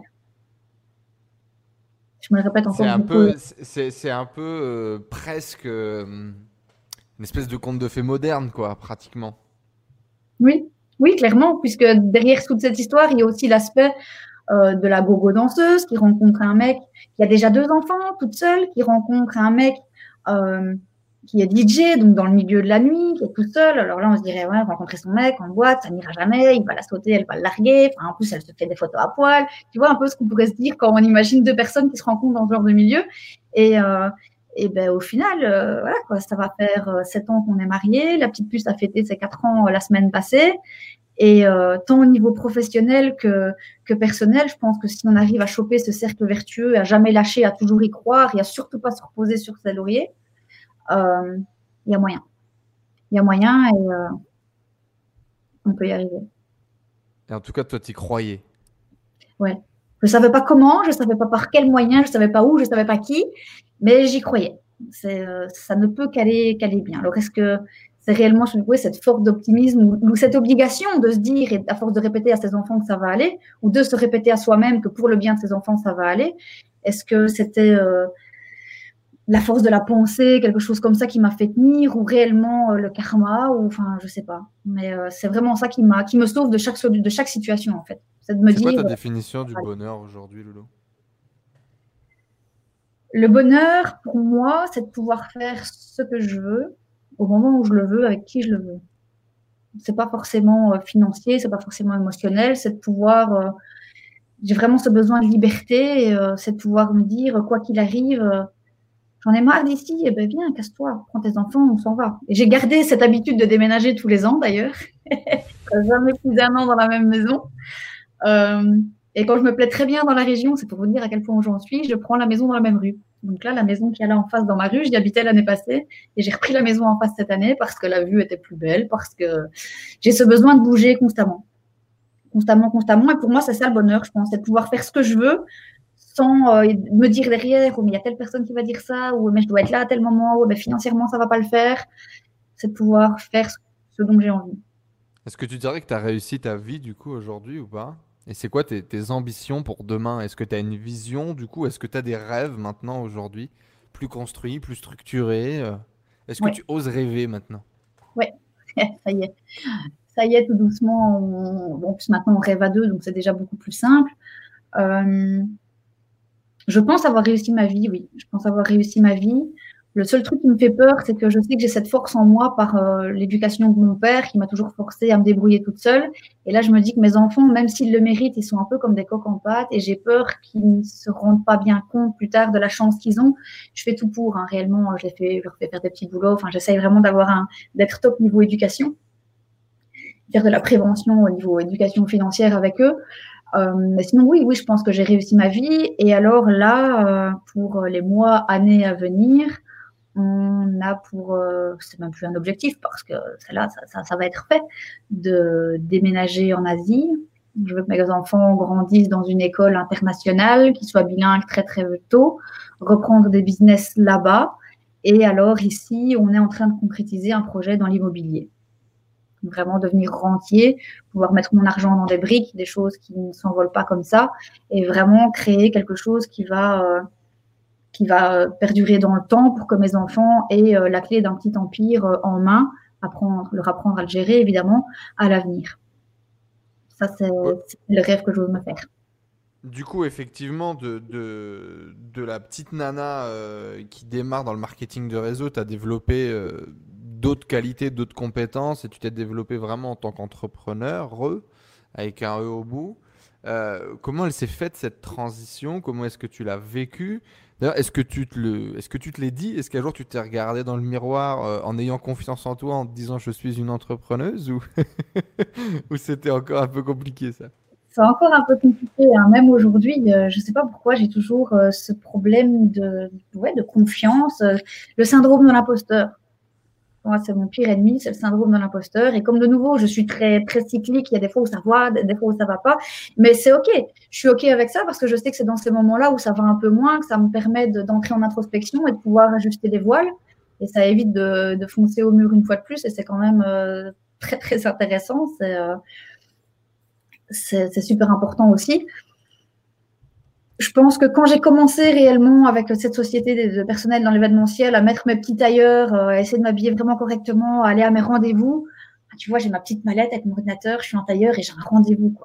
ça, ces premiers moments-là, c'est hein, j'ai mille photos sur Facebook euh, dans mon miroir et mon tailleur parce que j'étais super fière. Je suis encore nulle part à l'époque, mais dedans, j'y suis déjà. Et de nouveau, c'est un paradoxe de dingue parce que j'ai ce manque de confiance en moi, mais j'y suis déjà quand même. Je suis déjà euh, à la tête de mon entreprise. Quoi. Je, me vois, je me vois déjà. Hmm. Et ça, je pense que ça fait énormément. Et c'est ce que j'apprends aujourd'hui à mes, à mes filles. C'est, euh, enfin, mes filles, pas mes filles à moi, mais mes filles dans la, dans la société. Je leur dis toujours, faites, faites comme si Faites comme si, faites-vous un beau bureau, même si c'est un simple rendez-vous avec quelqu'un, habillez-vous correctement, sentez-vous belle, faites comme si, et ça, ça va aider. La suite, euh, ça, suivra. Le reste, on découvrira, ça couvrira tout de source après. Tu te vois continuer, aujourd'hui, euh, tu, tu, te vois vraiment continuer de développer dans le marketing de, euh, de réseau, tu te vois aller dans d'autres industries, dans d'autres milieux, tu te vois creuser d'autres voies. c'est quoi aujourd'hui tes aspirations, toi? Alors aujourd'hui, euh, j'ai déjà une autre société, euh, donc j'ai refait une société de placement euh, de personnel événementiel, la mienne à moi, toute seule, comme une grande. Et bah, là, c'est un peu à l'arrêt, évidemment, mais ça donc avec toujours l'objectif d'envoyer des hôtesses, des hôtesses sur de l'événementiel. Mhm. Et toujours dans le milieu automobile, donc je fais beaucoup. T'as le carnet d'adresse, t'as les gens, t'as les nanas, t'es entre guillemets un bon panneau publicitaire pour vendre le truc, donc. Donc ça, ça j'ai continué, c'est un, un, peu à l'arrêt et je bosse comme, euh, comme ça me chante. Quoi. Je peux, je fais pas de prospection, c'est quand on m'appelle, mais ça me plaît. J'ai mon petit carnet d'adresse, j'ai mes filles derrière. Donc j'ai ce côté, euh, j'ai cette société-là. Euh, mon mari, entre-temps, s'est lancé euh, photographe. Donc on a une société dans, dans la photographie aussi, où on aide des femmes à reprendre confiance en elles. Et alors ça, c'est patché avec mon côté coaching, donc toutes ces nanas que je coach au quotidien, on essaye de terminer le coaching par une séance photo parce que le fait qu'elle se voit belle, qu'elle se bah déjà rien qu'elle se voit belle, qu'elle se voit comme une femme confiante et ce genre de choses, ça, ça, ça vaut mille appels de coaching vraiment. Ça crée une transformation. Ah oui, c'est, elle se, moi-même. Hein, quand, quand, je me vois comme ça, ça, ça aide. Donc, euh, si ça peut me faire prendre à moi un peu de confiance, ça peut faire prendre à tout le monde. donc, chaque, chaque séance par, par ça. Donc, c'est aussi un côté euh, de revenu qu'on a. Et donc, il, est maintenant, il fait des vidéos aussi pour quelques produits sur Internet et ce genre de choses-là. En fait, quand on commence vraiment l'esprit entrepreneur, tu chopes, je pense, quand on as jamais assez. Tu ne te limites hmm. pas à, à, une société, à un revenu. Tout ce que tu vois, tout ce que tu touches, tu réfléchis à comment faire de l'argent avec. Quoi. Et donc, c'est ça qui fait qu'aujourd'hui, on, a, on arrive à six, euh, six revenus. Et euh, c'est super important de, de, diversifier. Quand on traverse une crise comme celle qu'on est en train de traverser aujourd'hui, on est bien content de ne pas avoir que l'événementiel. Nos boîtes de nuit sont fermées. On n'a évidemment plus personne. Il a plus mixé depuis des mois. On est super content d'avoir un truc, euh, un business en ligne. Et euh, j'ai repris aussi euh, la photo sur un site un peu plus privé. C'est de la vente de médias privés qui permet aussi de rapporter euh, pas mal d'argent. Et ça me permet de rester un peu dans ce côté artistique et de bosser ensemble avec mon homme, puisque bah, on bosse toujours en duo. Quoi. Effectivement, on aura l'occasion certainement d'en reparler. Ça fait euh, la une de beaucoup de journaux, euh, journaux mainstream. Il y a beaucoup de gens qui en parlent sur YouTube, sur Instagram. c'est tout ce qui va être du coup OnlyFans, mime, etc qui est un sujet très très très intéressant, hein, pour le coup, non pas pour mon plaisir de voyeurisme, mais euh, d'un point de vue euh, business model, d'un point de vue également euh, évolution, on va dire, de la consommation sur Internet, parce que ça change beaucoup de choses. À partir du moment où les gens sont prêts à payer pour avoir un morceau d'intimité, c'est pas nouveau, ça dure depuis la nuit des temps, ça. Euh, mais euh, typiquement, là, ça a pris des proportions euh, incroyables. Les revenus sont colossaux. Il faut savoir que le site internet ne s'était pas positionné. Alors, tu prends un site internet comme OnlyFans, ne s'était pas positionné initialement sur cette tranche de, du, porno, du sexy, du luxury. et finalement, le jour où ils ont basculé, les revenus ont explosé, le trafic a explosé et c'est qu'il y a de plus en plus, surtout d'influenceuses, euh, qui, euh, qui en parlent, qui en font la promo, qui annoncent des revenus euh, indécents sur la plateforme, et c'est ce qui attire de plus en plus de, de, personnes. Alors moi, ce qui me fait rire, c'est que j'ai vu il n'y a pas longtemps une nana euh, en, string pour le coup, pas comme toi, elle était en string, en string soutif, en train de dire voilà, donc j'ai lancé un OnlyFans, mais c'est différent. C'est différent. Je vais donner des conseils de, du coaching et tout, machin. Bah, chérie, tu vas faire comme tout le monde. tu vas peut-être essayer trois fois de vendre trois conseils. Si ça vend pas, tu vendras des photos, d'accord hein? Euh, N'essaye pas de mettre de la bonne conscience ou un intellect là où il n'y en a pas. Point barre. Assume-toi, chérie. C'est ça. C'est ce problème de toujours se justifier. Et, euh, derrière tout ça, parce que bon, il y a le côté argent, tu dis, bien sûr, mais il y a aussi le côté confiance en soi parce qu'il y a plein de nanas qui euh, se trouvent un intérêt soudain ou les gens ont un intérêt soudain pour elles et qui se disent waouh je peux le faire quoi. Je peux je peux faire de l'argent facile. Quand je dis facile c'est euh, technique. C'est du c'est du travail hein. euh, on va vous mettre le lien du truc de Tatiana. Ah allez lui lâcher quelques tips mais vous allez voir la qualité du boulot que ce soit en photo en vêtements en make-up en machin alors, il paraît que les meilleures photos sont quand même celles euh, prises au réveil, un peu naturelles, qui justement donnent ce côté intimité. Est-ce que tu confirmes les stats ou pas, euh, Tatiana? Complètement. Complètement. Par contre, toi, tu prends ton kiff à vous payer des chambres d'hôtel de malades, à t'acheter des robes de fou et puis à faire des shootings photos. Euh, il euh, y a une photo de. Alors j'imagine, bon, elle doit être aussi sur Insta, je pense. Euh, elle, elle, nous avait envoyé ça. Elle est déguisée en indienne, euh, machin, en train de marcher à pieds nus dans la montagne. si vous voyez cette photo, si on la trouve, on la mettra à, l'écran. elle déchire. Je pense qu'ils se font surtout kiffer. Ils ont trouvé un moyen de justifier le, de rentrer de l'argent avec leur délire, quoi. C'est sûr tout ça. Ah mais effectivement. Hein. Donc. C'est ah oui, bah évidemment, on part en voyage, nos billets d'avion pour aller shooter, on a là dernièrement, parce qu'on a fait le plus magnifique, on a fait Santorin, avec des robes de dingue faites par des créatrices. Bah, le billet d'avion, moi, déclaré officiellement euh, en tant que modèle, euh, je, l'ai déclaré dans mes frais, mes, mes robes, c'est déclaré dans mes frais, mon make-up, mon coiffeur, tout est déclaré dans mes frais. Je facture mon mari qui fait mes photos, mon mari me facture en tant que modèle, tous ces frais sont rentrés à lui au final, ça devient une machine à fric, j'ai pas peur de le dire, parce que je suis totalement euh, libérée au niveau euh, de l'argent. Et limite, on se demande pourquoi tout le monde fait pas ça, quoi. Euh, limite, mais parce que tout le monde ne peut pas faire ça, ma chérie. Moi, je peux lancer un OnlyFans, on peut prendre des photos de mes fesses poilues. Je ne suis pas persuadé qu'on vende grand chose. tu sais que j'ai quand même l'idée, et peut-être un jour je le ferai juste pour essayer et me pousser le délire un peu marketing, c'est de faire un OnlyFans ou un, mime, Only Pied, tu vois, que des yep et trouver un petit storytelling machin et puis aller chercher une petite niche de fétichistes et de leur dire voilà tu veux une petite je vais te mettre mon tu vas voir un petit contrôle à le pied là je vais te mettre le pied derrière les oreilles ça va te faire tout drôle. Si j'arrive à vendre ne serait-ce qu'une photo ça me ferait rire. Mais bon. il y, a de l'idée ah bah c'est sûr, j'imagine qu'il y a du, il y Il y a de l'idée. C'est pas toujours facile de choper confiance en soi quand quelqu'un te demande en média privé tes pieds, mais euh, tu as déjà eu la demande? Évidemment. Évidemment. Est-ce que tu as envoyé une photo de tes yep? Bien sûr, pour du pognon. Avec plaisir, avec plaisir. Vous vous en voulez un ou vous voulez les deux? Les deux en Louboutin, ils adorent ça, ils deviennent fous, franchement. Euh. Et justement, ça, comment est-ce que tu comment est-ce que tu, en tant que femme, en tant que maman derrière, comment est-ce que tu vois ce truc de lier l'argent au corps, à ton image, à répondre à une demande? Euh, Est-ce que tu... On a dû te le dire des, milliers de fois, ne serait-ce que quand tu étais gogo, qu'on a assimilé ça à de la prostitution, que d'autres femmes ont été jalouses, que d'autres mecs ont été jaloux. Euh, comment est-ce que toi, tu as vécu ça? Quel est ton regard par rapport à ça? Comment est-ce que tu as vécu tout ça? Par chance, jusque-là, j'ai jamais réellement été confrontée à quoi que ce soit. Mon plus grand n'a que 11 ans, donc euh, pas encore en âge, en tout cas les miens, d'avoir un portable, c'est hors de question. Après, ils savent que euh, je fais des présences sur meeting, que je fais des carouaches en bikini. Il y a toujours une façon de le faire. Hein. Il y a la façon vulgaire et il y a la façon classe et sexy. Je ne fais jamais de vulgaire, j'ai horreur de ça, que ce soit dans la pose, dans les fringues, je ne supporte pas ça. Donc déjà, ça, ça change la donne. Les enfants savent que je fais énormément de photos. Ma fille, euh, la plus grande, donc euh, va avoir euh, va avoir 10 ans, est totalement libérée de ça. ça, je tiens ça par ma mère. Ça n'a jamais été un sujet tabou chez nous.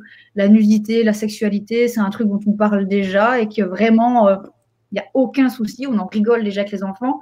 Je pars du principe pour un enfant qui sait qui sait ce que c'est, qui a déjà vu ses parents, qui a nu ce genre de choses-là, va moins en faire un, un interdit qui attire. Oui, voilà, c'est ça.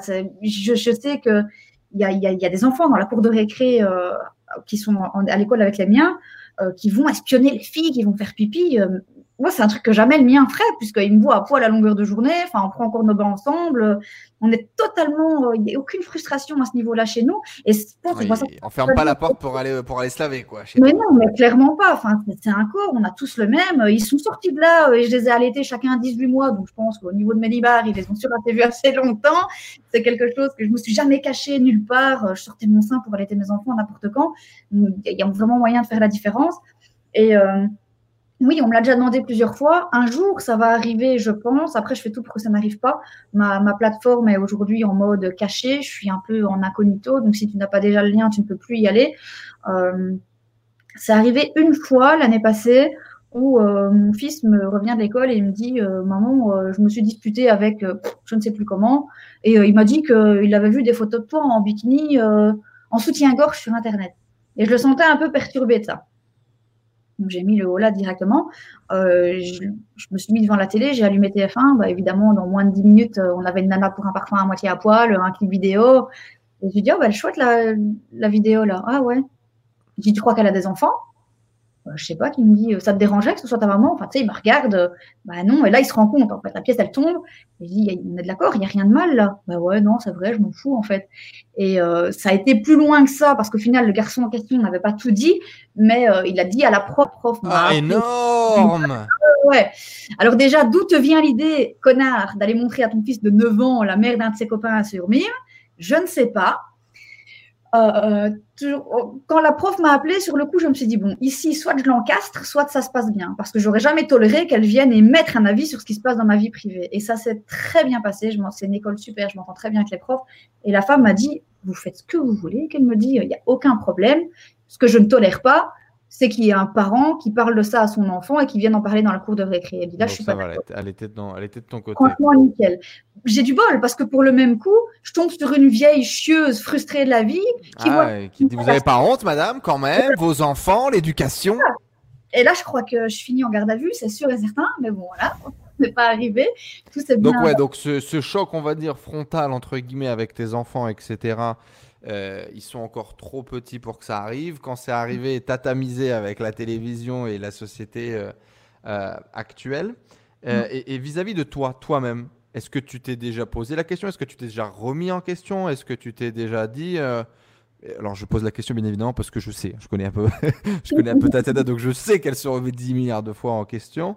Et ce qui est intéressant aussi, et, et dans tous les cas, on va, on va faire euh, une autre vidéo dédiée à ça parce que je pense que ça vaut vraiment et le coup euh, de l'entendre et le coup de découvrir parce qu'il y a beaucoup de gens qui passent à côté de cette nouvelle économie qui euh, est un moyen de gagner sa vie en fait. Hein. J'estime aujourd'hui que je ne suis personne pour vous dire comment gagner votre vie et à partir du moment où vous, vous êtes OK avec ce que vous faites, et que ça ne nuit à personne d'autre, euh, ce qui est le problème avec la vente de drogue, etc. C'est qu'à un moment donné, ça nuit à quelqu'un d'autre. Là, c'est pas le cas, donc à partir de là, faites ce que vous voulez. Euh, mais du, coup, juste pour clôturer, on va dire un peu ce bout-là, toi, vis-à-vis de toi-même, parce que même en tant que gogo, etc., certainement des, des réflexions que tu as eues, donc hors des enfants, toi, vis-à-vis de toi, est-ce que te dire bah ok, euh, je suis payé pour que les gens euh, matent mon cul, je suis payé pour que euh, les gens me matent ou pour être belle. Être payé pour être belle, est-ce que tu t'es senti même minimisé? Est-ce que tu t'es comment est-ce que toi tu as vécu ça et comment est-ce que ça même à mon avis évolué avec le temps Regarde-toi. Évidemment, ça arrive, ça arrive souvent. J'ai déjà mille fois été à deux doigts de tout supprimer. Hmm. Et j'ai un truc qui fonctionne très très bien dans ces cas-là quand je suis dans une petite baisse de régime. Je vais voir mon compte en banque, tout simplement. C'est juste énorme les revenus que je génère avec ça. Et euh, je me souviens que euh, je bosse en duo avec mon mari. C'est lui qui fait les photos, c'est lui qui fait les vidéos, c'est lui qui les publie. Je réponds personnellement aux messages, mais c'est lui qui fait, qui s'occupe de la publication des médias sur la plateforme parce que je peux pas être partout. Il est ok avec ça, il est fier de ça. Au niveau de la famille, je m'en suis jamais cachée. C'est pas le genre de truc qu'on crie sur les toits non plus, mais euh, je m'en suis jamais cachée. mon père ne m'a pas encore égorgé, c'est que tout va bien. Il me suit sur les réseaux, donc il a déjà dû avoir vent, mais euh, c'est un truc sur lequel il ne, revient pas. Et c'est ce que je dis toujours. Moi, euh, j'ai besoin de la vie de deux personnes dans ma vie. C'est celui de mon mari, celui de mon père. Le reste, n'importe qui peut dire n'importe quoi. Il y aura absolument aucun problème. C'est toujours de nouveau par rapport à moi-même que je pourrais avoir ce petit est-ce que tu veux continuer? Par rapport aux enfants, beaucoup. Et je pense pouvoir dire que dès que mon plus grand rentrera en secondaire et où là, il va commencer à avoir un téléphone portable et où hein, le monde est petit, Internet aussi. Hein, donc, euh, je pense qu'à partir de ce moment-là, j'arrêterai totalement. Euh, je pense, hein, c'est pas une certitude. Je pense, on verra comment comment ça évolue c'est comme ça que je réagis. J'ai des baisses de régime, un peu comme tout le reste, hein, tu sais bien. J'en vois toucher pendant un mois, j'ouvre plus le, bah, truc pendant un mois. Et oui, mais dans tous les cas, comme n'importe quel job, en fait, euh, ou n'importe quelle euh, activité qu'on pourrait faire, émotionnellement, il y a des up et des down. Hmm. Et tous mes jobs sont un peu liés au final, parce que comme ça fait partie intégrante de ma vie, que je ne m'en cache pas, et que les revenus que je génère avec ça ne sont pas un secret non plus, je suis quand même à plus de 5 chiffres par mois uniquement avec Mime. Euh, ça parle évidemment aux femmes qui m'entourent. Donc, euh, j'ai. Tu as, euh, accompagné beaucoup de nanas à se lancer aussi ah, là-dedans bah et à générer des revenus grâce à ça. Hmm. J'ai 10% de mon équipe dans le MLM qui est avec moi euh, chez MIM. Et comme MIM est un système un peu de MLM aussi, bah, j'ai des revenus sur elle à ce niveau-là aussi. Dans mon coaching aussi, j'ai beaucoup de nanas qui m'en parlent et ça les, ça, les libère complètement, ça les désinhibe totalement de tout complexe. Donc tout est lié en fait. C'est toujours cette idée de la femme libre, forte et fière que j'ai que j'ai en tête et tout s'imbrique. Et puis si en plus ça rapporte de l'argent, euh, mais mon Dieu, pourquoi se priver? Hmm. Aujourd'hui pour toi, tu vois finalement que le bénéfice et... Enfin, point barre quoi. Il n'y a, que du bénéfice à, à, à, faire ça.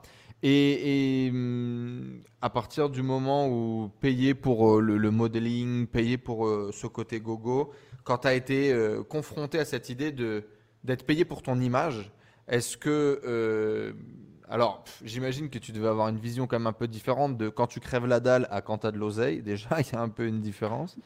Mais euh, voilà, est-ce que tu t'es posé la question? Est-ce que tu as foncé? Est-ce que tu n'as pas réfléchi? Ça, a été quoi euh, ta vision? Honnêtement, j'ai pas réfléchi du tout. Euh, quand je, je, suivais donc une, page, une page Instagram qui a commencé à publier des photos d'amateurs, je dirais, et je me suis dit, mais sur une page avec autant de millions, pourquoi cette nana-là amateur, elle est là et que moi, il partage pas mes photos. Donc, j'ai envoyé un message, j'y suis allée au culot. Et là, le, gars euh, m'a répondu, euh, bah, on a cette plateforme de partage, euh, mais si tu veux, tu peux te faire un compte. Bah, je me suis fait un compte dans la demi-heure. Et ce premier mois-là, j'ai explosé les compteurs, mais un truc de dingue. Là, par contre, clairement, grâce à mon réseau déjà que j'avais avant, et tout ce côté, tout ces, vraiment le côté masculin là, qui me suivait sur ma page photo, j'ai fait une fois la pub pour mon mime sur Facebook. Je les ai tous ramenés de Facebook sur mime. Et ça a fait un carton plein. Et depuis, ils me suivent uniquement sur mime. Et j'ai vraiment cette, euh, c'est pas, euh, c'est pas narcissique du tout, mais ces gars m'ont suivi pendant tellement d'années presque dix ans à me voir en meeting, à me voir en photo et tout. Et là, ils ont droit à un morceau de mon intimité. Ils se sont jetés dessus et euh, ils ont l'impression d'être plus proches de moi. Et c'est ça qui fait réellement que, que, ça, fait, ça fait un carton plein encore aujourd'hui parce que j'ai d'autres nanas qui ont beaucoup plus de 4 mois sur Instagram pour qui ça fonctionne beaucoup moins bien. Et euh, je pense que j'ai cette légitimité. Oui, tu as, une communauté euh, ah, soudée, active qui te suit depuis, depuis longtemps. Euh, et, tu kiffes? Tu kiffes à faire ça aujourd'hui? Euh, dans, tes différents rôles d'ailleurs, dans tes différents pôles, que ce soit euh, maman, gestion d'hôtesse, MLM, modèle photo. Tu kiffes tout ce que tu fais? Ouais, je kiffe tout. Là, j'avoue qu'au niveau mime, je suis dans un petit down quand même. le souci aussi, c'est que quand tu sais que de toute façon, d'un côté ou de l'autre, l'argent rentre, tombe limite, la bah, motivation est différente. voilà, tu as tendance à te dire euh, Ouais, je sais que si je bosse pas pendant six mois, j'ai quand même mon passif qui tombe, que ce soit du côté de Mime, du côté de ma société dans le MLM, il n'y a aucun problème. Et euh, tu as tendance, du coup, à moins te lever le matin, à moins bosser, à y mettre moins de cœur et à lâcher un peu. Et ça, c'est à moi, je sais comment je suis, euh, c'est à moi à me foutre des, des, coups de pied au cul. Et euh, la plupart du temps, pour régler ce problème-là, bah, je me prends un gros, gros palace avec une grosse chambre d'hôtel, je vais m'acheter des fringues et puis je fais des photos et ça repart. Mais euh, là, mais sinon, pour tout le reste, oui, je kiffe parce que que ce soit dans n'importe quel euh, job, j'élève les gens et les nanas qui me suivent me disent merci. Et ça, c'est ça qui me tient en fait. C'est vraiment ça qui me tient. Puisque l'argent n'est plus un problème, c'est la, la, reconnaissance et le, le, développement personnel qui prend énormément grâce, grâce à toutes ces, toutes ces femmes que j'aide sans prétention. Et euh, je suis toujours le premier étonné quand on m'envoie des, pavés comme ça sur Facebook ou Instagram en me disant que j'ai encore vu tout à l'heure une nana de 43 ans, maman de trois enfants, qui me dit euh, Je me suis lancée entrepreneuse, c'est grâce à toi. que Comment est-ce que tu vis ce truc où, toi, tu sais que tu as toujours encore aujourd'hui, euh, malgré ces centaines de, de, de, clichés, bah, milliers de clichés, avec des centaines de likes, de commentaires sur, pour 80% des gens euh, t'es belle, tu dégages des dizaines de valeurs euh, positives.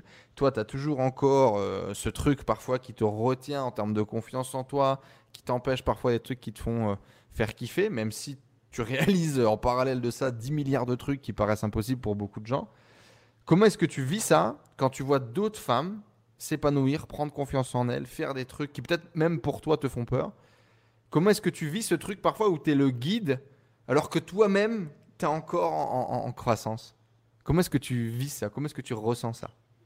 C'est toujours, euh, je dis, dans mon entièreté, je ne suis que paradoxe. Hmm. Mais euh, c'est un, ça me fait un bien fou, vraiment. Là aussi, un peu comme le fait de ouais, dire ça pour qu'on dise qu'elle est belle, on pourrait dire aussi que ouais, le pognon c'est important. Oui, le pognon c'est important, mais je promets qu'il n'y a aucune plus belle récompense qu'une nana qui me dit qu'elle a réussi à retrouver euh, ne fût-ce que la foi confiance en elle à avancer grâce à euh, mes posts, mes opportunités, mes photos ou ce genre de choses. C'est vraiment très, très paradoxal. Le soir, je me regarde dans le miroir et euh, j'ai toujours ce, cet imposteur, cette, cette impression d'imposteur qui dit euh, ouais mais en fait tu réussis grâce à ton cul et puis euh, c'est t'as une chance d'avoir un réseau donc t'as de la chance d'être arrivé là. Limite c'est le fruit du hasard. Et j'ai dans ces cas-là toujours ma meilleure amie et mon mari qui sont là pour me mettre des grosses claques en me disant euh, putain Tatiana arrête. Une des grosses claques que j'ai prises euh, c'est toi qui me l'as donné d'ailleurs hein, avec euh, ces cinq phrases à écrire. Qu'est-ce que tu voudrais être et qu'est-ce que tu es ça a été une révélation aussi chez moi je parce, que parce que tu t'es rendu compte du coup pour que tout le monde comprenne que en fait ce que tu voulais être tu l'étais déjà quoi je dis pas que du coup j'ai confiance hein, et que je m'en suis rendu compte réellement mais c'est un c'est un chemin qui se fait petit à petit et si le fait hmm. de faire comme si si je l'adapte à moi, si, en faisant comme si j'étais euh, une femme pleine de confiance et que tout allait merveilleusement bien dans ma vie parfaite, ce qui n'est évidemment pas le cas, ça peut, euh, ça peut donner de l'espoir aux gens et de se dire putain, elle le fait, je vais le faire. Peu importe l'état d'âme que j'ai derrière, c'est pas grave. Si, euh, si, la solution elle est là, si, si au final j'aide les gens à s'élever, c'est pas grave si après j'ai cette petite voix dans ma tête qui me dit ouais. Mais est-ce que finalement es pas tu n'es pas ta, ta première followeuse? Est-ce que finalement, tout ce que tu ne fais, ce n'est pas pour te donner confiance en toi, à toi-même, tu vois? Ouais. c'est clair. On est tous les coachs que de nous-mêmes, hein, mais dans tous les cas, effectivement, pour tous les gens qui, pour tous les gens qui, qui, ont déjà vécu ce genre de, de, sentiment où il y a vraiment une transmission et on sent vraiment qu'on a un impact sur la vie de quelqu'un d'autre, vous savez à quel point c'est beaucoup plus impactant que, que l'argent. L'argent est impactant jusqu'à un certain seuil, euh, on discute avec la Tatiana de l'époque, euh, avec ses deux enfants euh, qui bouffent pas pour donner à bouffer aux gosses. Bien sûr que 2000 balles, 3000 balles par mois, c'est essentiel à l'époque pour elle. quand tu dépasses 10 000 euros par mois et grosso modo que tu vis une vie plus ou moins normale avec quelques plaisirs, c'est plus ça qui va illuminer tes journées. Et au contraire, par contre, quelqu'un qui t'envoie un message, voir le fruit de ton travail, ça peut vraiment euh, illuminer tes journées. En tout cas, moi, je le, je le comprends et je suis sûr que plein de gens qui nous écoutent euh, aussi. Écoute, Tatiana, je vais te laisser là. Ça fait une heure et demie. Je pense que c'est pas mal déjà. On a couvert euh, beaucoup, beaucoup de choses. Bien évidemment, on mettra tous les liens pour découvrir le travail de Tatiana, que ce soit dans le cadre de son, de son MLM, que ce soit dans le cadre de son. de, de, ses photos, de son modeling. je vous mettrai le lien de son Instagram. Après, là où vous allez, ça vous regarde. mais, mais en tout cas, elle le fait elle le fait avec beaucoup de passion, beaucoup de, plaisir euh, et, c'est très assumé. Ce que j'apprécie aussi euh, chez toi, c'est que euh, on n'est pas là à le faire avec le dos de la cuillère, on n'est pas là à le faire à, demi-mot. Alors, c'est sûr, comme tu le dis, tu vas pas le crier sur tous les toits et c'est pas la première discussion que tu vas avoir avec tes parents quand tu les vois, j'imagine. Mais en même temps, tu es fier de ce que tu fais, tu essaies de le faire bien, tu essaies de le faire au max euh, et, euh, et, sans tabou, sans complexe, sans blocage, qui, encore une fois, aujourd'hui, selon moi, là, effectivement, aujourd'hui, on a basculé sur Instagram. sur un Instagram qui est de plus en plus agressif. Il n'y a pas longtemps, je regardais PIMP de, de 50 Cent, tu sais, le, Enfin, moi, j'étais... Ben, t'es pas beaucoup plus vieille que moi, en fait. Donc, on était gosses, tu vois. On était vraiment gosses euh, devant la télé et tout. Et on trouve... Bah, moi, je trouvais ça choquant de fou, tu vois. Combien de gamins euh, euh, sont caressés sur les clips de musique de l'époque avec des nanas où on voyait leur cul et tout. Par rapport à ce qui se fait aujourd'hui, en heure de pleine écoute, il n'y a pas de parental advisory, advisory quoi que ce soit. Hein. Tu prends mm. n'importe quelle télé-réalité aujourd'hui, tu vois plus de, de, de, de, sexe. Tu prends n'importe quelle publicité aujourd'hui, tu vois plus de sexe que dans ces clips à l'époque qui étaient complètement décriés, rappeurs, thugs, etc. Donc, euh, tant qu'à le faire, autant que ça soit bien fait. Et puis, euh, ouais, on est quand même dans une société où, pour moi en tout cas, beaucoup de nanas se servaient d'Insta, euh, de leurs attraits féminins pour s'en sortir, tu vois, euh, pour essayer de faire quelque chose ou pour essayer de, de gagner une espèce de bataille de la vie, tu vois. Et combien Et... sur Snapchat aussi? Ou sur Snapchat aussi, effectivement, mon Dieu, euh, le, le, le, pay for, uh, for pictures, etc. Et le problème, c'est que c'est fait, c'est mal fait, quoi. En fait. Le problème, c'est que c'est mal fait, c'est pas assumé, et ces nanas-là sont les premières à te prêcher la bonne parole, à te prêcher la bonne église, etc. En gros, c'est l'entrepreneur qui scam, qui s'en va euh, euh, faire une première sur Forbes en expliquant comment il faut entreprendre. Bah non, t'as fait un peu de gris, t'as fait un peu de noir, t'as fait un peu de trucs sales, bah euh, voilà, ça fait partie de ton histoire, sois-en fier, ça t'a forgé, t'as appris des choses, aujourd'hui tu fais les choses différemment. Et le problème, c'est qu'aujourd'hui, beaucoup trop de nanas, euh, euh, je veux dire, ces nanas-là, c'est les premières à avoir insulté toutes les meufs de pute et de salopes quand elles ont commencé à faire des photos sur OnlyFans et sur Mime. Et six mois plus tard, c'est les nanas qui disent Ah non, mais en fait, la plateforme, c'est pas du tout ce que je croyais. Bah non, assume-toi un peu, fais les choses et puis ne casse pas les bonbons. Quoi. Bref. Je vous invite à aller découvrir le contenu de Tatiana. Merci beaucoup à toi de nous avoir euh, partagé tout ça. Euh, on te souhaite encore euh, plein de beaux chapitres à ton histoire de, conte de fées. on te souhaite également, on te souhaite, je te souhaite, mais tout le monde est derrière moi pour te le dire. Bah, à un moment donné de, de, de faire sans avoir besoin de te prendre la tête pour faire les choses, de le faire beaucoup plus naturellement, sans limite, sans te, sans te brider. Continue à faire ça parce que ce qui est fou, c'est que si tu regardes dans le rétroviseur, tu as fait des milliards de trucs qui t'ont terrorisé et tu les as bien fait et puis tu as, avancé dans des paliers euh, complètement dingues. Et aujourd'hui, je sais qu'il y a encore des petits trucs sur lesquels tu vas pas all-in, tu vas pas à fond, tu vas pas euh, à, ouais, à, fond. Je voulais prendre la métaphore de la voiture, mais j'ai pas le truc, quoi, tu vois, euh, parce que je sais que ça te parle. tu vas pas à fond parce que tu te, tu, tu, tu te bloques encore un peu. Euh, si aujourd'hui il y a autant de, femmes, autant de nanas euh, qui te suivent, qui trouvent de l'énergie, qui trouvent de l'espoir, qui trouvent de la motivation, qui trouvent de l'inspiration, à un moment donné, peut-être qu'on se dise qu'il y a une bonne raison aussi. À toutes les mamans, du coup, qui nous regardent, à toutes les femmes qui nous regardent, à tous les gens qui ont envie d'entreprendre, qui nous regardent, je vous souhaite euh, de mettre le premier pas et puis de vous lancer, même si on ne sait pas trop ce qu'on fait, et puis de créer une vie qui vous ressemble, créer une vie sur mesure, et puis de concrétiser vos rêves. Même quand on n'en a pas, visiblement, comme le dit Tatiana, on les crée petit à petit. Merci à toi d'être venu partager avec nous. On se retrouve peut-être sur une émission spéciale du coup sur Mime et, OnlyFans. en tout cas, si on le fait faudra, faut, faut que je réfléchisse à un truc qui me fasse marrer, tu vois, pour dire de, faire un truc un peu décalé. Et, euh, et puis merci beaucoup. Bah, merci à toi. C'était un grand plaisir de partager tout ça. Une première pour moi, mais euh, un grand plaisir. Allez, abonnez-vous, allez suivre Tatiana sur les réseaux et puis on se donne euh, rendez-vous la semaine prochaine dans un nouvel épisode. Ciao à tous la famille.